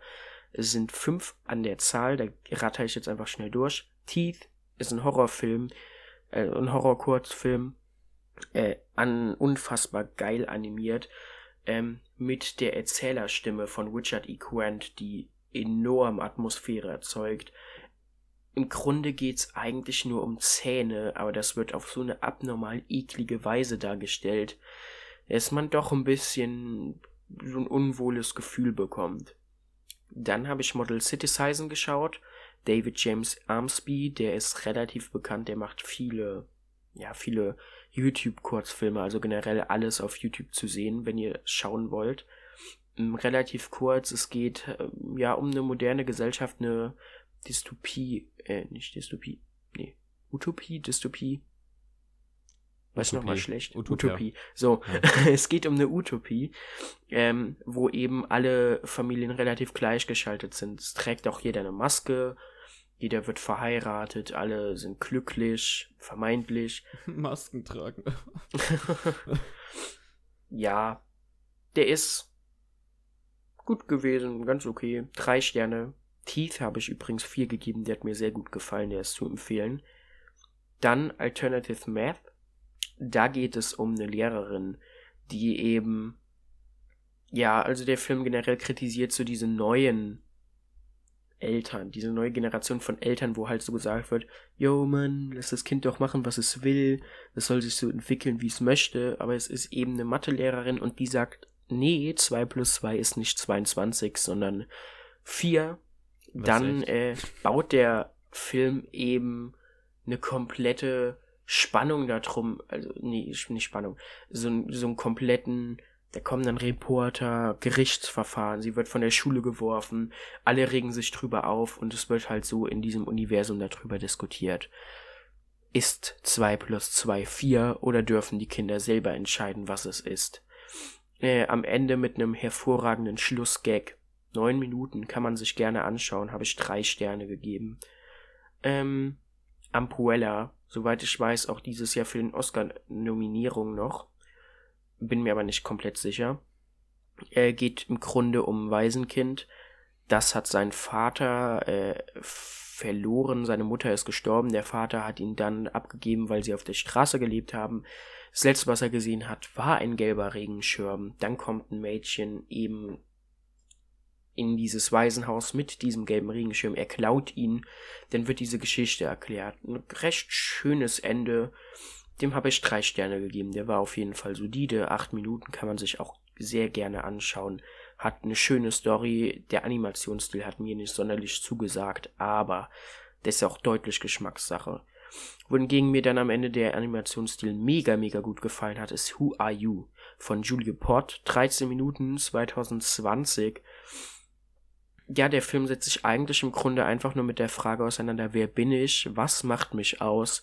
Eine philosophische Frage, die der Film lustig und aber auch sehr intelligent löst und beantwortet, aber am Ende trotzdem auflässt, was genau, äh, wer genau ich bin.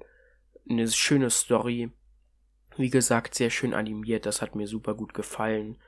Ähm, ein sehr schöner Look. Der dauert 13 Minuten, auch auf YouTube. Empfehle ich auf jeden Fall anzuschauen. Vier Sterne habe ich hier gegeben. Ja, dann habe ich.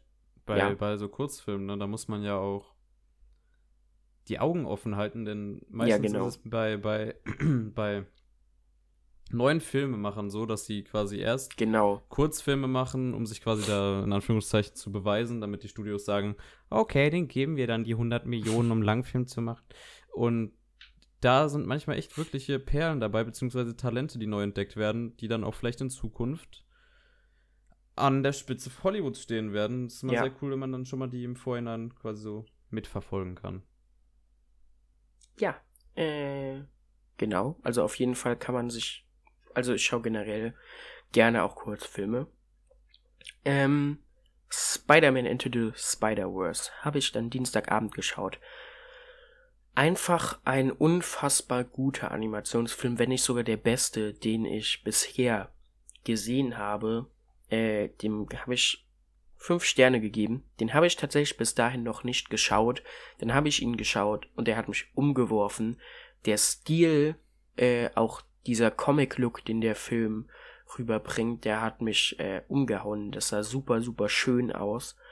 Und die Story ist super. Jeder Charakter hat irgendwie eine Aussage. Es sieht vor allem aus wie ein plumper Marvel-Bösewicht, aber der hat dann doch auch seine Tiefe irgendwie.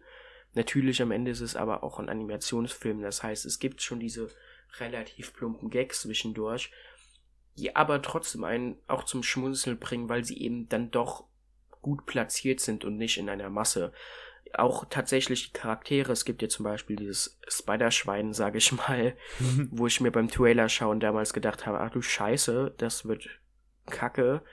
Es hat aber auch irgendwie seine, es hatte seine Daseinsberechtigung. Sogar das Schwein hatte seine Tiefe. Also,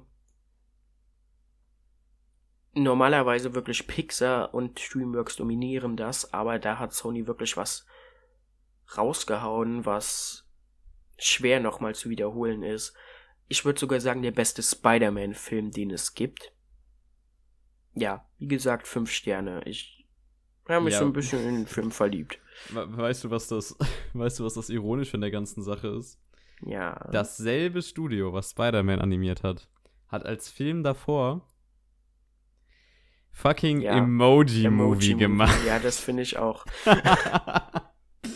das sind dieselben Animateure. Also nicht dieselben Leute, die an der Story gearbeitet ja, ja, haben. aber offensichtlich, aber dieselben Künstler, sag ich mal. Ja.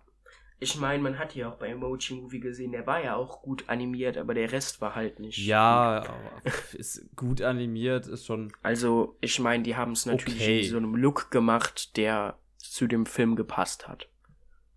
Ja, also, also wenn man dann aktuelle Animationsfilme von Pixar und DreamWorks sieht, dann ja. sind die schon deutlich detaillierter und sag ich auch mal von der Lichtsetzung viel atmosphärischer als ein Emoji-Movie. Wie ja. auch immer, schaut euch Spider-Man Into the Spider-Verse an. Ein absolut geiler Film. Ich frage mich, ob ich den vielleicht sogar eher in meine Top 10 getan hätte, aber meine Top 10 ist ja sowieso ein schwankendes Ding.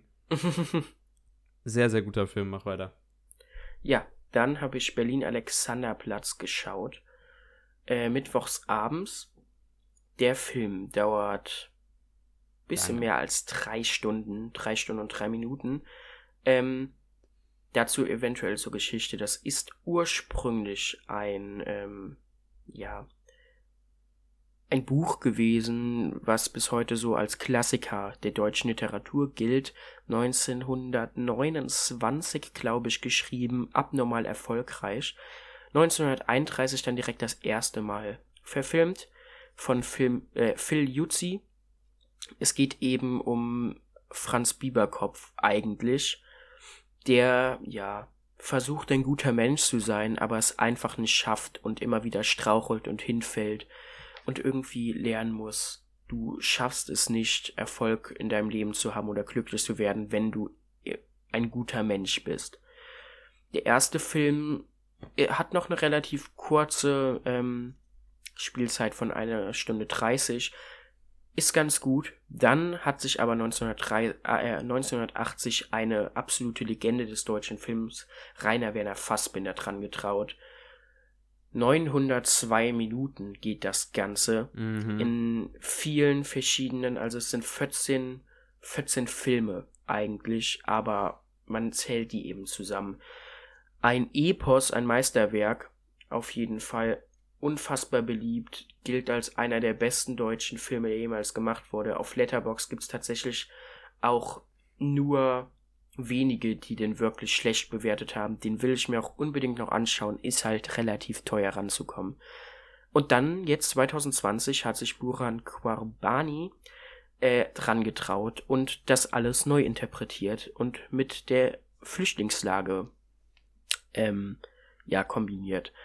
2020 war ja dann die Berlinale, da hat der Film auch gut abgeräumt mit Jella Hase, die in einer ihrer besten Rollen hier aufspielt. Albrecht Schuch spielt mit aus Systemspringer zu kennen. Der mhm. hat generell ein unfassbares Talent und dem gönne ich es auch größer zu werden. aber hauptsächlich Welket Bungwe in der Hauptrolle des Francis beziehungsweise des Franz. Ein nicht deutschsprachiger. Genau, äh, ursprünglich Franzose, lebt aber mittlerweile in Deutschland. Ja, und hier ist das Ganze eben so gedreht, dass Francis aus Afrika rüber nach Deutschland flieht und ja, dort eben, anders als im Original, nicht aus dem Gefängnis kommt, sondern in einer Art Gefängnis, und zwar in einem Flüchtlingsheim ist, wo natürlich die Lage absolut schlimm ist. Reinhold kommt dann dorthin und gibt ihm die Chance, als Drogendealer Geld zu verdienen und eventuell da rauszukommen. Das schafft er, Fuentes steigt direkt auf in dieser Szene und lernt die dunklen Seiten der Menschen kennen. Ja, viel mehr möchte ich denn auch gar nicht dazu sagen. Der Film ist zwar sehr lange, aber tatsächlich nie wirklich langweilig. Er hat tatsächlich ab und zu Szenen, die man nicht braucht, aber die trotzdem irgendwo Sinn machen, dass sie da sind, also nicht immer unnötig. Das Schauspiel ist super gut. Es gibt aber ab und zu ein paar Ausfälle bei Schauspielern, aber größtenteils tatsächlich super schön. Der Film ist auf jeden Fall zu empfehlen. Ich rede auch schon deutlich so lange darüber. Dementsprechend einfach als Abschluss. Dem habe ich vier Sterne gegeben. Die gefällt mir sehr gut. Einer der besseren deutschen Filme, also deutsches Kino generell ist nicht nur Till Schweiger und Matthias Schweighöfer. Es gibt noch viele gute deutsche Regisseure und gute deutsche Filme. Da komme ich auch gleich direkt dazu. Dann habe ich am selben Abend noch Straße geschaut. Da reden wir gleich noch drüber. Donnerstags habe ich dann Neue Fahr Süd geschaut. Wieder ein deutscher Film mit Frederik Lau, einer der besten Schauspieler, die wir in Deutschland haben. Leider rutscht er momentan in dieses Mainstream-Kino rein. Ich hoffe, der kommt da wieder raus. Im Grunde geht es um Fran Frank Lehmann, der eigentlich in sehr linksextremen Kreisen privat äh, unterwegs ist und auch eine sehr, ja, so, so eine kommunistische Weltanschauung und so weiter hat. Aber, äh, ja, es verpennt hat, den Wehrdienst zu verweigern und jetzt bei der Bundeswehr als einziger aus seinem Freundeskreis eben ist. Und ähm, dort viel ja, für viel Aufsehen sorgt, weil er eben eigentlich ziemlich gegen Militär und so weiter ist. Der Film scheint sehr plump, doch hat am Ende eine sehr interessante Aussage und zwar gibt es eine ausdrucksstarke Szene im Film, wo plötzlich Frank dann eben ja bei einer Demo äh, bei einer Demo als Soldat eben eigentlich gegen die Demonstranten vorgehen muss und dann sind seine Freunde dazu und alle um ihn herum prügeln sich und der Film stellt sich dann eben die Frage, ist es wirklich nötig, Gewalt, ähm, ist Gewalt wirklich nötig, um seine politischen Ziele durchzusetzen, oder kann man auch einfach mal miteinander reden? Und Frank steht dann in diesen, zwischen diesen, ja, Fronten. Ein sehr zu empfehlender Film generell äh, von Hermine Hundgeburt. Äh, die hat auch Lindenberg gemacht und ein paar andere gute Filme. Ja, äh, Neue Fahr Süd habe ich dreieinhalb Sterne gegeben. Kann mir gut gefallen. Fire and Ice Animationsfilm 1983. Das ist ein ähm, Animationsfilm von Ralph Bakshi. Der hat auch diesen legendären Herr der Ringe Animationsfilm gemacht. Mhm. Aber das Problem, was dieser Film hat, ist relativ schnell zu sehen. Mm, es war eigentlich ein sehr cooles Cover, wodurch der mir aufgefallen ist. Dann habe ich gesehen, es ist sogar animiert. Ähm, das heißt, keine weirden Leute äh, und 80er Jahre Schauspielerfähigkeiten. Ähm, die Welt ist tatsächlich auch wunderschön gezeichnet, aber die Charaktere wollen einfach nicht mit dieser Welt verschmelzen. Dass die Prinzessin, eine der Hauptfiguren, die ganze Zeit auch in einem Mikro-Bikini rumläuft, wobei sämtliche Proportionen hm. absolut den Rahmen sprengen und die eher aussieht wie irgendeine Sexpuppe, die zum Leben erweckt wurde, macht's nicht besser. Genauso die Männer, die eigentlich nur also der eine Hauptcharakter hat eigentlich nur vor seinem Pipimann ein Stück Stoff hängen, was die ganze meiste Zeit auch herumweht äh, ja, die Action ist dafür aber unfassbar gut, auch sehr brutal teilweise, was ich dann wieder, das hat dem Film tatsächlich ein bisschen geholfen, so eine gewisse Brutalität hat das Ganze tatsächlich erwachsener gemacht und der Film wollte auch Erwachsensein. Das hat er sehr gut geschafft. Ähm, dann fragt man sich natürlich wieder, warum die in einem Gletscher sind und trotzdem alle halbnackt rumrennen und nichts ist, aber es ist eine Fantasy-Welt, daher ist es okay. Am Ende des Tages sind es eigentlich sehr viele krönende Steinzeitmenschen, die sich halbnackt auf die Fresse hauen, mit einer Story, die, glaube ich, nicht wirklich gut durchdacht wurde, mit auch Charakteren, die einfach unfassbar flach sind, was noch also sehr positiv geil. ist. Ja. Es wird das Rotoskopieverfahren angewandt, das hat sich tatsächlich ausgezeichnet. Das bedeutet ja, man setzt ähm, richtige Schauspieler ein und dann zeichnet man da drüber. Dadurch ist wirklich die Animation für 1983 unfassbar flüssig. Es sieht sehr schön aus. Aber wie schon gesagt, dann irgendwie, wenn es dann doch in den Filmen so reingeht, abseits der Technik, dann wird es doch sehr schwach. Fire and Ice habe ich zwei Sterne gegeben. Dann habe ich noch John R. Tolkien, Designer of Worlds, geschaut. Eine Arte-Dokumentation, soweit ich weiß. Die ist auf Amazon Prime zu sehen.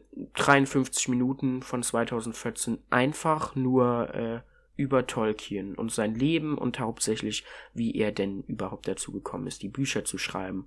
Wirklich einfach, wenn man Herr der Ringe, wenn man Hobbit mag, wenn man Silmarillion mag, kann man sich gerne anschauen. Eine solide Doku, drei Sterne, war halt ja, ein bisschen überdurchschnittlich, hat mich aber gut entertained für einen Nachmittag. Empfehle ich. Und das war's dann tatsächlich, was ich das alles geschaut habe. Ja. Dann hau ich mal raus. Ich habe jetzt nicht allzu viel gesehen, muss man dazu erwähnen. Aber ich würde einfach mal anfangen mit den beiden Filmen, die ich nachdem wir den Podcast letzte Woche aufgenommen haben, als erstes gesehen habe. Das war nämlich Dawn of the Planet of the Apes und War for the Planet of the Apes, also zwei, Teil 2 und 3 der Planet der Affen Trilogie der aktuellen, die auch 2014 und 2017 rauskamen. Im Deutschen heißen die, glaube ich, Planet of the Apes Revolution und Planet of the Apes Survival. Ist es mhm immer noch ein englischer Titel. Ich verstehe nicht, warum sie das jetzt extra für den deutschen Markt umändern mussten.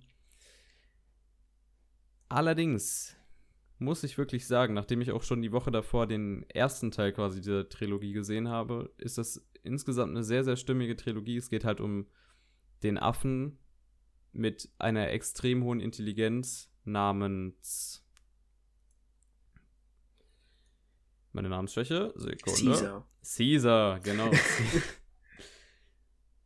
Und ist es halt seine Geschichte, die in diesen drei Filmen gezeigt wird. Der erste ist noch quasi eine Art Vorgeschichte. Der zweite ist dann eher ein Kriegsdrama und der dritte beendet das Ganze sehr rund, sprich, ähm, wo im zweiten Teil das Kriegsdrama quasi anfängt, ist halt im dritten Teil schon der Krieg ausgebrochen. Das ist mehr so ein Überlebenskampf, während im zweiten Teil das noch äh, versucht wird, diplomatisch zu handeln. Es geht halt um den Krieg zwischen intelligenten Menschenaffen und Menschen in der Postapokalypse. Also das ist so das Thema des zweiten und dritten Films. Der erste Teil zeigt quasi, wie es dazu kam. Ich ja. muss wirklich sagen, sehr tolle Trilogie. Die Affen sehen fantastisch aus. Gerade die, die Kameraarbeit im zweiten und dritten Teil ist viel besser als im ersten. Und ich würde jedem empfehlen, die sich mal anzuschauen, wer Bock darauf hat ist wirklich sehr, sehr entertaining und gut gemacht. Und auch von dem Regisseur, der jetzt demnächst The Batman machen wird, Matt Reeves, bin ich sehr gespannt. Ich glaube, die sind sowohl auf Netflix wie auch auf Disney Plus da. Also sogar zwei Möglichkeiten gönnt ihr euch. Nächster Film. Da habe ich Epilogue geguckt. Das war einfach nur dieses Verabschiedungsvideo von Daft Punk. Das ja. war auch gar nicht jetzt neu gedreht oder so, das war einfach ein Ausschnitt aus deren bereits 2006 released ähm, Kurzfilm, aber trotzdem ein der Art quasi, wie das präsentiert wurde, ein sehr stimmiger Abschluss für diese für dieses Duo. Da muss ich jetzt auch gar nicht so viel zu sagen. Also wenn euch das interessiert, dann schaut euch das gerne an, sonst lasst es. Am 24. habe ich dann den Anime-Film geschaut, den ich unbedingt nachholen musste, den ich auch schon mal irgendwann angefangen habe, aber dann aus was weiß ich für einem Grund aufgehört habe zu gucken.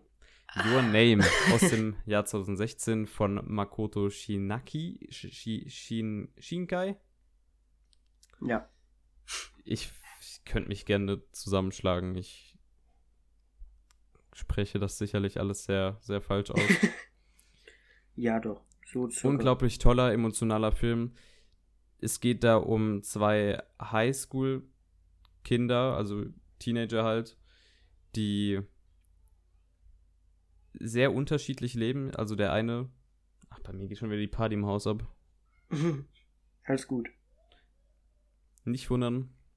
Das ist einfach nur der, der, der angenehme Hintergrund. Wie schon gesagt, es geht um zwei Teenager. Das Mädchen lebt im, auf dem Land, in der Pampa, und der Junge lebt in Tokio, in der Hauptstadt. Und die leben total unterschiedliche Leben, aber auf einmal wechseln die jeden zweiten Tag den Körper. Und anfangs habe ich gedacht, ja, das ist jetzt hier so ein typisches Body-Switch-Ding, nichts Besonderes. Aber nach 30 Minuten kommt ein Twist, der quasi diese Geschichte noch Ja. stark verändert, viel emotionaler macht, viel interessanter und spannender macht und diesem ganzen Body-Switch-Ding noch wirklich einen Hintergrund gibt, den ich extrem gelungen fand. Der Film ist ebenfalls sehr schön animiert und hat ein, eine sehr runde Geschichte. Demnach große Empfehlung aktuell auf Netflix. Your Name. Und ich habe noch einen weiteren Film geguckt, bevor ich mir dann Strassek gegeben habe. Das wäre Unbreakable von M. Night Shyamalan. Shyamalan. Keine Folge ohne M. Night Shyamalan. Aus dem Jahr 2000.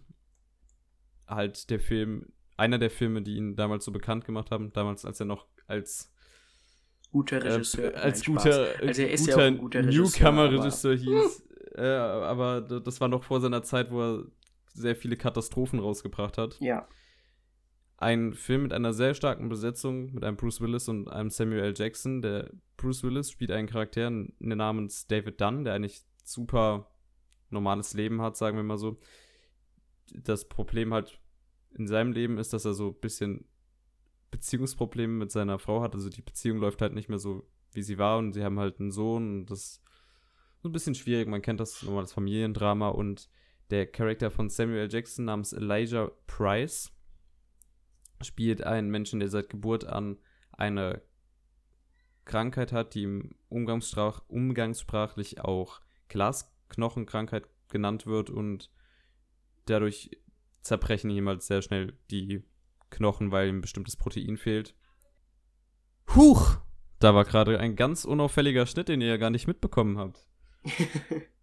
Und ich würde einfach damit weitermachen, dass alles sich verändert hat im Film Unbreakable, als der von David, äh, nee, der von Bruce Willis gespielte David Dunn, so rum, in einem Zug sitzt, dieser Zug auf einmal entgleist, riesiger Unfall, alle Menschen in diesem Zug sterben, aber David Dunn ist unverletzt. Und daraufhin tritt ein Elijah Price, den wir eben auch schon genannt haben, mit David Dunn eben in Kontakt und es geht halt darum, dass sich so ein, sagen wir mal, groundeter Superheldenfilm entwickelt. Also kein Marvel-esque, alles explodiert, sondern eher, wie wäre es, wenn es sowas wirklich in Realität geben würde. Am Ende des Films ist dann natürlich auch wieder, das ist jetzt kein krasser Spoiler, M. Night Shyamalan macht das immer, ein, ein Plot-Twist. Ich würde schon sagen, dass dieser Plot-Twist im Gesamtsinn des Films, also im Gesamtbild des Films Sinn ergibt. Aber M. Night Shyamalan lässt halt auch einfach mit diesem Twist den Film enden. Und dadurch hat der Twist auf mich gar nicht so gewirkt. Also er hat für mich nicht wirklich funktioniert. Im Gegensatz zu Filmen wie zum Beispiel Oldboy, wo man dann nach dem Twist auch noch mit den Folgen dessen, dass den Charakteren dieser Twist jetzt bekannt ist, leben muss und man auch da noch Entwicklung sieht, lässt M. Night Shyamalan das einfach mit zwei Texttafeln beenden. Was halt einfach nur traurig ist Ja. und äh, den Twist quasi, obwohl er eigentlich hätte so gut sein können, wack wirken lässt. Jedenfalls für mich, für andere Leute habe ich auf Letterbox gesehen, funktioniert der. Ist, glaube ich, Geschmackssache. Trotzdem Empfehlung, ich bin gespannt auf Split, die sollen ja connected sein, dann gucke ich auch noch als drittes Glass. Diese Trilogie interessiert mich dann doch schon. Ja. Das war's dann so mit den Filmen, die ich gesehen habe. Bis auf einen Film natürlich. Und da wären wir auch schon bei einer wunderbar perfekten Überleitung. Strassek der Vampir. Jonas, ich gebe dir das Redezepter.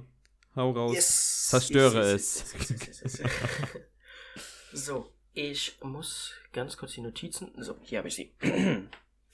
Bevor ich Straße geschaut habe, habe ich äh, mir fünf Folgen von einem Podcast über Serienmörder angehört und hatte deswegen schon irgendwo eine Grundanspannung, sage ich mal. Es war, glaube ich, auch halb zwei oder so. Jedenfalls habe ich dann Straße geschaut. Der Film hat mir sogar Hoff äh, Hoffnungen ganz am Anfang gemacht, denn ähm, es gibt ganz am Anfang einen Erzähler, der vorgestellt wird. Das hat so ganz klein wenig bedrückend irgendwie gewirkt und äh, ja, der Film hat es irgendwie geschafft, dass man sich so leicht unwohl fühlt. Das aber halt nur die erste Minute, weil dann fängt der Film richtig an und direkt sieht man die Schwächen, die er hat. Erstens hat er unfassbar viele unnötige Schnittbilder, wo ich mir denke, äh, der Film hätte noch kürzer sein können, als er ist, obwohl er schon sehr kurz war an sich. Aber mh, hm, naja, man hat im Film auf jeden Fall die billige Machweise sofort angesehen. Ähm, Kamera war nicht gut, obwohl ich den Look der Kamera teilweise sogar mochte und es war auch eine gute Entscheidung in Schwarz-Weiß zu drehen, das muss man im Film lassen. Ähm, aber sonst Beleuchtung war grottig, Schauspiel war grottig, Kulissen waren schrecklich, da komme ich gleich später noch zu. Also man hat die billige Machweise auf jeden Fall gesehen.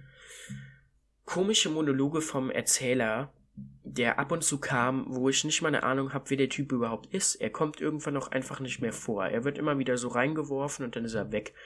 Es wird auch suggeriert, er hat irgendwas mit der Story zu tun, aber das hat er einfach nicht. Er ist einfach nur da und erzählt uns irgendwelches Zeug, aber naja. Dann, ähm, die Dialoge sind eigentlich noch schlimmer. Sobald irgendwie zwei Leute miteinander sprechen, habe ich das Gefühl, ich bin in einem 80er Jahre Pornodialog gefangen.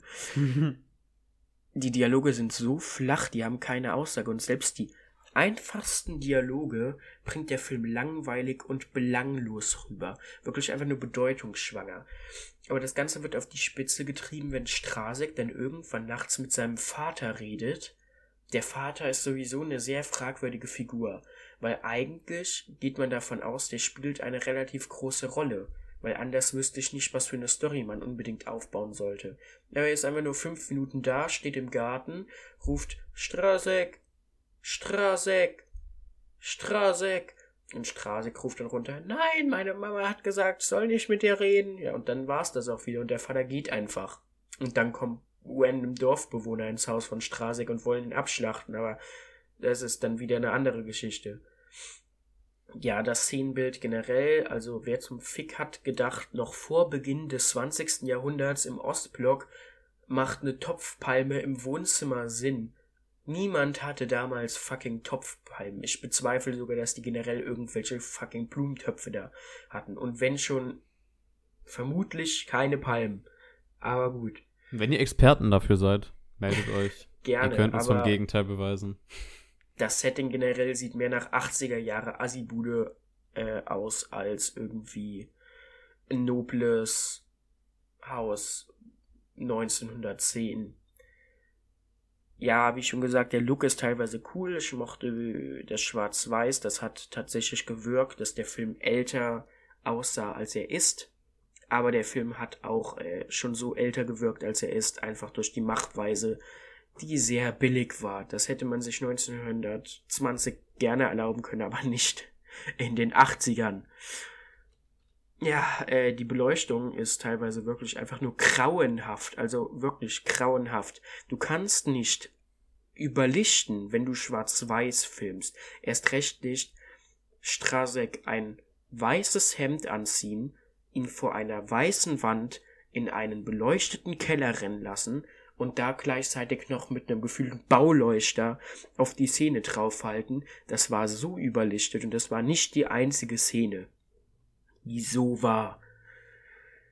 Ja, wie schon erwähnt, das Schauspiel war grottig, also wirklich, es war absolut schrecklich. Die einzigen beiden Schauspieler, die mir na, halbwegs, aber wirklich nur ganz, ganz, ganz, ganz, ganz im Ansatz gemacht habe, war der Schauspieler des älteren Strasek und ähm, es gab noch eine weitere Figur, äh, aber äh, deren Namen habe ich auch schon wieder vergessen, wenn ich ehrlich bin. Auf jeden Fall, die beiden haben halbwegs okay geschauspielert. Aber eigentlich auch, also nicht gut genug, um das irgendwie rauszuziehen. Und also wenn ich ganz ehrlich bin, die meisten Schauspieler waren wirklich einfach nur grauenhaft. Die Story war langweilig, wirklich, ich hatte keine Minute irgendwie das Gefühl, entertained zu sein und irgendwie, dass es mal halbwegs spannend ist, bis auf den Anfang, die erste Minute eventuell, aber das war dann eher der Podcast als der Film. Ja, ähm, die Story ist halt wirklich absolut, die hat keine Aussage. Ich weiß, um ehrlich zu sein, nicht mal mehr, worum es wirklich ging. Strasek war halt irgendwann erwachsen, woanders, und ich glaube, am Ende ist er gestorben. Aber selbst da weiß ich nicht mal wirklich, ob Strasek gestorben ist und warum überhaupt und was und es war wirklich verwirrend. Also die Story wusste selber teilweise nicht mal. Der Film wollte gefühlt irgendwie Arthouse sein, aber hat's halt echt absolut verkackt. Der hat nicht, er hatte keine Aussage, wirklich gar keine Aussage. Der Ton ist zum Kotzen, also teilweise mussten die äh, anscheinend nachsynchronisieren, weil es so versetzt war mit der Kamera. Äh, aber dann selbst beim Nachsynchronisieren war es schrecklich. Noch schlimmer wird's, wenn dann irgendwann Figuren draußen vom Haus, äh, draußen vom Haus stehen und der Film ist, äh, also die Filmcrew es anscheinend nicht geschafft hat, den scheiß Mikro unten hinzustellen, so versteckt, dass man die besser hört, weil man hat sie wirklich einfach teilweise gar nicht gehört. Also ich weiß nicht so, weil ich frage mich wirklich, was die sich gedacht haben. Selbst ich habe mehr Ahnung vom vom Filme machen als die. Und der Mann äh, hat mehrere Filme in seinem Leben gemacht. Der gute Theodor äh, von Theodor zu oder oder so. Ähm, ja, also Oder. ich habe mich ab und zu immer ins 80er Jahre Porno-Business zurückversetzt gefühlt mit äh, Dialoge wie Alarm, Alarm oder Warum liegt hier Stroh haben mehr Niveau als das, was in Strasek teilweise fabriziert wird. Ey, es ist wirklich abgrundtief langweilig gewesen. Die Kamera hat mir kurz Hoffnung gemacht, aber dann hat sie angefangen, den Zoom-Knopf zu entdecken und dann war es auch komplett vorbei. Damit. Äh, der Soundtrack, wo wir ja schon bei Soundtrack diese Folge ist, war so das einzige technische, was einigermaßen okay war und seinen Job so halbwegs erfüllt hat. Aber nicht mal das hat äh, wirklich was gebracht. Der übersteuert an manchen Stellen auch abnormal. Da war die Mischo, also da hat am Ende irgendjemand, der den Ton abgemischt hat, auch nicht aufgepasst. Gefühlt haben das Amateure gemacht, die da am Werk waren. Und ich hätte kein Problem damit, also Amateure sollen Filme machen, dürfen Filme machen, aber dann sollen sie sich nicht so ernst nehmen, wenn man wirklich so eine Scheiße produziert. Entschuldigung.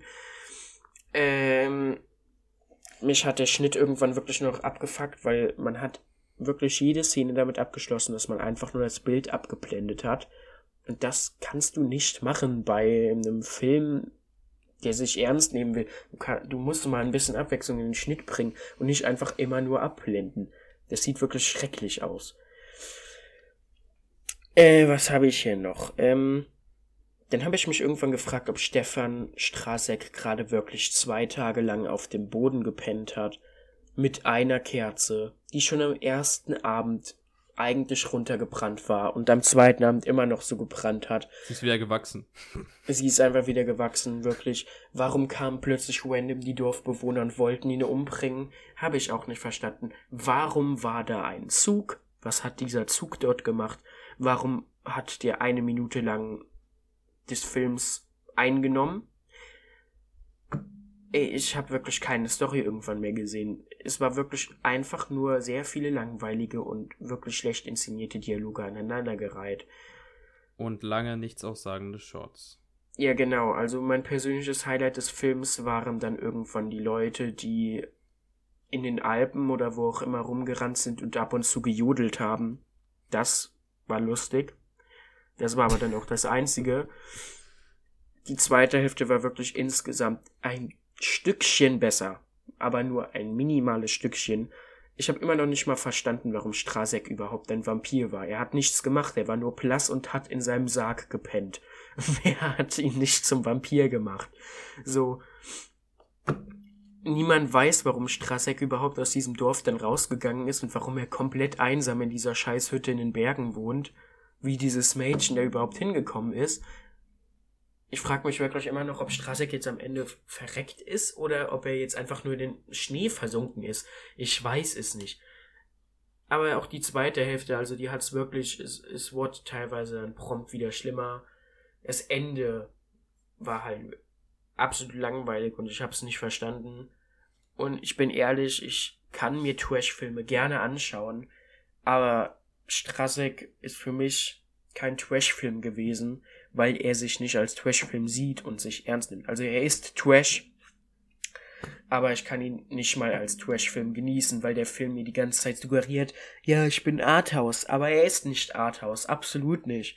Er ist auch kein Horrorfilm, er ist gar nichts. So ein Stern, nicht, also ich habe jetzt nicht nur den halben gegeben, weil am Ende den Look fand ich ganz okay von der Kamera. Äh, der Soundtrack hat wenigstens halbwegs irgendwo bestimmt so ein klein wenig seinen Job gemacht. Ja, und die zweite Hälfte hat sich wenigstens gesteigert, aber sonst ist da nicht viel, ja. Ja, ich würde mich da auch nur anschließen, was Jonas gerade gesagt hat, nur dass ich den vielleicht noch etwas schlimmer finde, insofern, dass ich dem Soundtrack auch nichts abgewinnen kann, da der Film begonnen hat und ich habe den zusammen Stream mit dem lieben Dominik geguckt. Liebe Grüße, Dominik. Kein Wunder, dass er die Frage danach gestellt hat, ob wir auch gute Hausaufgaben aufgeben. Ist der Film ging los, Soundtrack beginnt, wir mussten sofort den Sound des Films um 75% senken, weil dieser Synthesizer so schlecht abgemischt war, dass der wirklich die, die Ohren weggeätzt wurden. Um es nett auszudrücken. Was kann man noch zu Strasek sagen? Also ich, ich finde, du hast von handwerklicher Art, glaube ich, alles Wichtige zu diesem Film gesagt. Ich fand ihn halt einfach nur furchtbar langweilig und furchtbar unrelevant. Ich habe mir da immer im Kopf ja. gedacht, so, stell dir vor, du lebst, du lebst damals in der Zeit, heißt Theodor Oder. Nee, Boda. Boda heißt der Dude. Du heißt Theodor Boda, sagst deinen Eltern, Mama, Papa, wenn ich groß bin, will ich großer Filmemacher werden. Eltern so, ach du Scheiße, jetzt haben wir so ein Kunstkind in der Familie, soll man lieber auf den Bau gehen. Und äh, sie, sie lassen trotzdem ihr Kind seinen Traum verwirklichen, so vielleicht kommt ja was bei rum. Und dann arbeitet gewisser Theodor Boda an seinem ersten großen Film, sagt, also ist wahrscheinlich aus der Schule raus, sagt seinen Eltern so, ja, ich arbeite ja an meinem Film Strassek der Vampir und die Eltern denken sich so, ja, aber das kann ja vielleicht was werden. Ich meine, er hat ja auch bestimmt Budget dafür bekommen. Und dann 1982, er sagt, Mama, Papa, kommt rum, kommt ins Kino, hier die Premiere meines ersten eigenen Films und dann müssen die Eltern sich eine Stunde lang Strassek der Vampir geben und danach hinterfragen, warum sie dieses Kind überhaupt auf die Welt gebracht haben. Das ja. war so halt mein Hintergedanke. Leider muss ich noch dazu erwähnen, ich kann mich absolut nicht mehr an den Film erinnern. Liegt auch vielleicht daran, ich bin wirklich kein Mensch, der während Film ans Handy geht oder sich versucht, also irgendwie anders ablenkt oder ablenken lässt.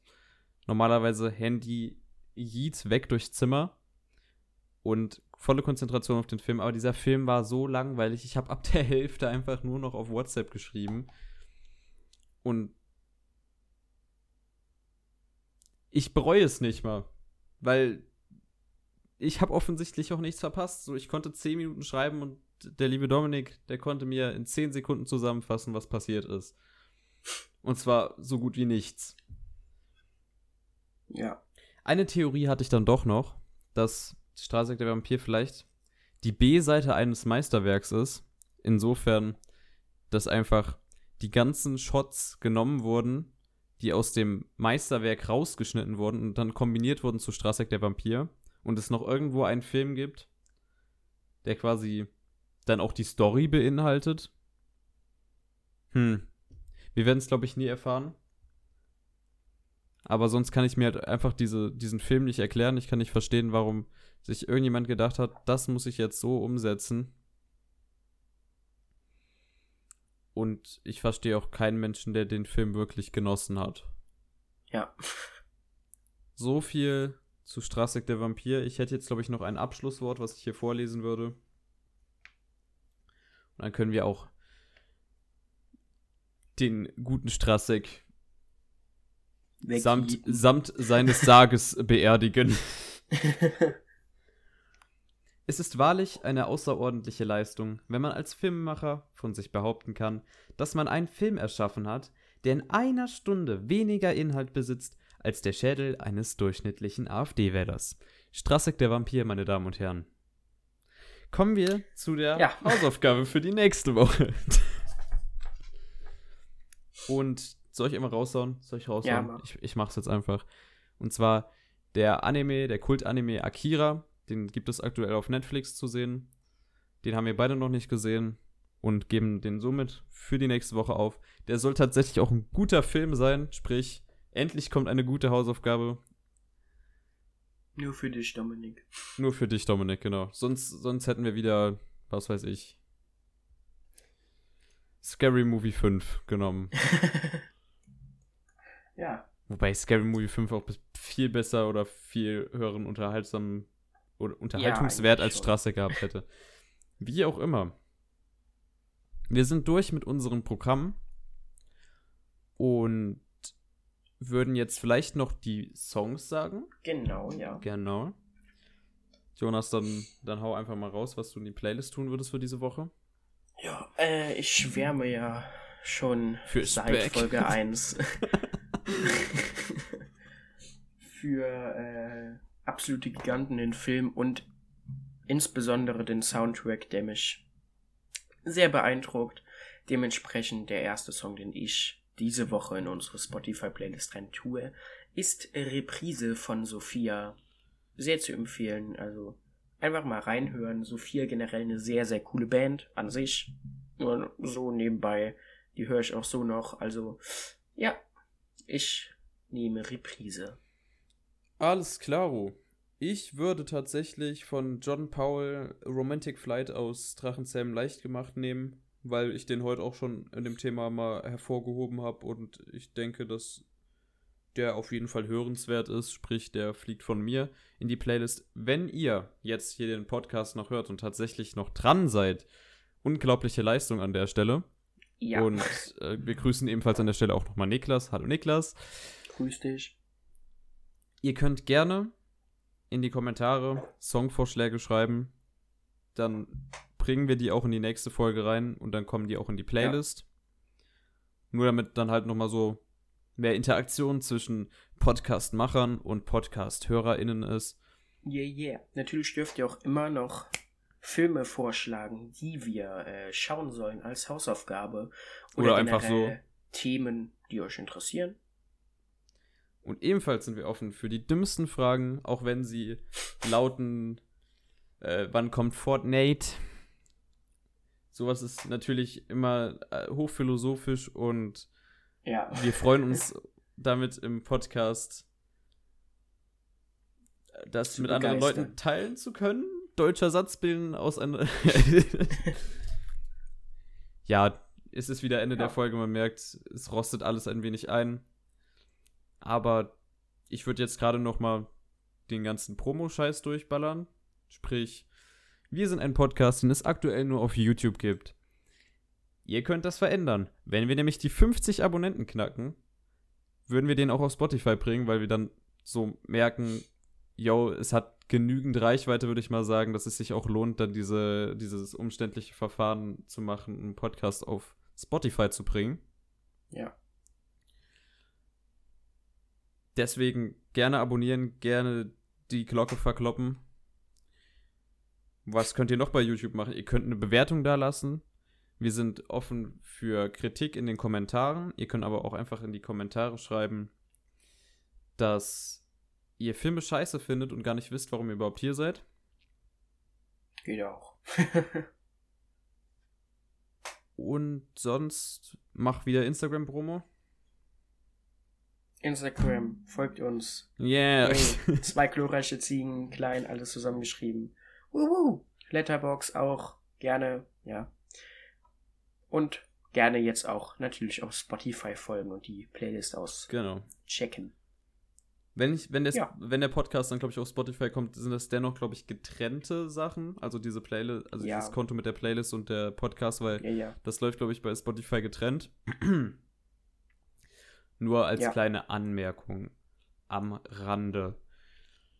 Haben wir sonst noch irgendwas zu sagen? Ich muss sagen, ich bin stolz auf uns. Wir sind unter den zwei Stunden. Ja, Wir sprengen diesmal nicht das Programm. Tatsächlich waren wir bei der ersten Aufnahme bei zweieinhalb Stunden am Ende, aber da hatten wir auch zig Internetausfälle auf Jonas Seite und heute hatten wir, glaube ich, nur zwei kleine Unterbrechungen, die dann durch meine durch meinen Haushalt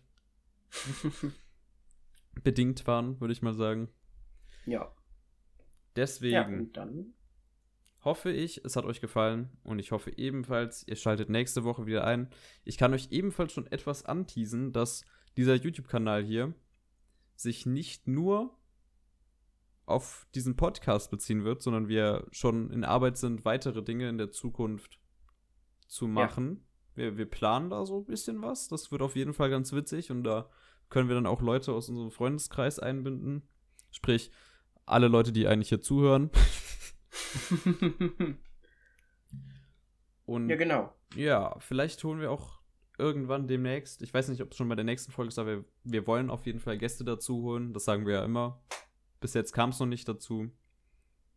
Aber das ist natürlich auch nochmal eine organisatorische Sache. Und das Thema muss passen. Leute, ihr wisst Bescheid. Das war mein viel zu langes Endwort. Und ich sage an der Stelle schon mal Tschüss, Jonas. Ja, mein Endwort ist eigentlich nur Tschüss. Danke fürs Zuhören. äh, und natürlich auch vielen, vielen Dank für die netten, äh, für das nette Feedback das letzte Mal. Genau. Es war sehr freundlich. Das dürft ihr natürlich auch gerne schreiben, wenn ihr möchtet. Oder halt nicht. Äh, ja, und damit bis nächste Woche. Man hört sich. Tschö. Mit Ciao. Ö. Ciao, ciao, ciao.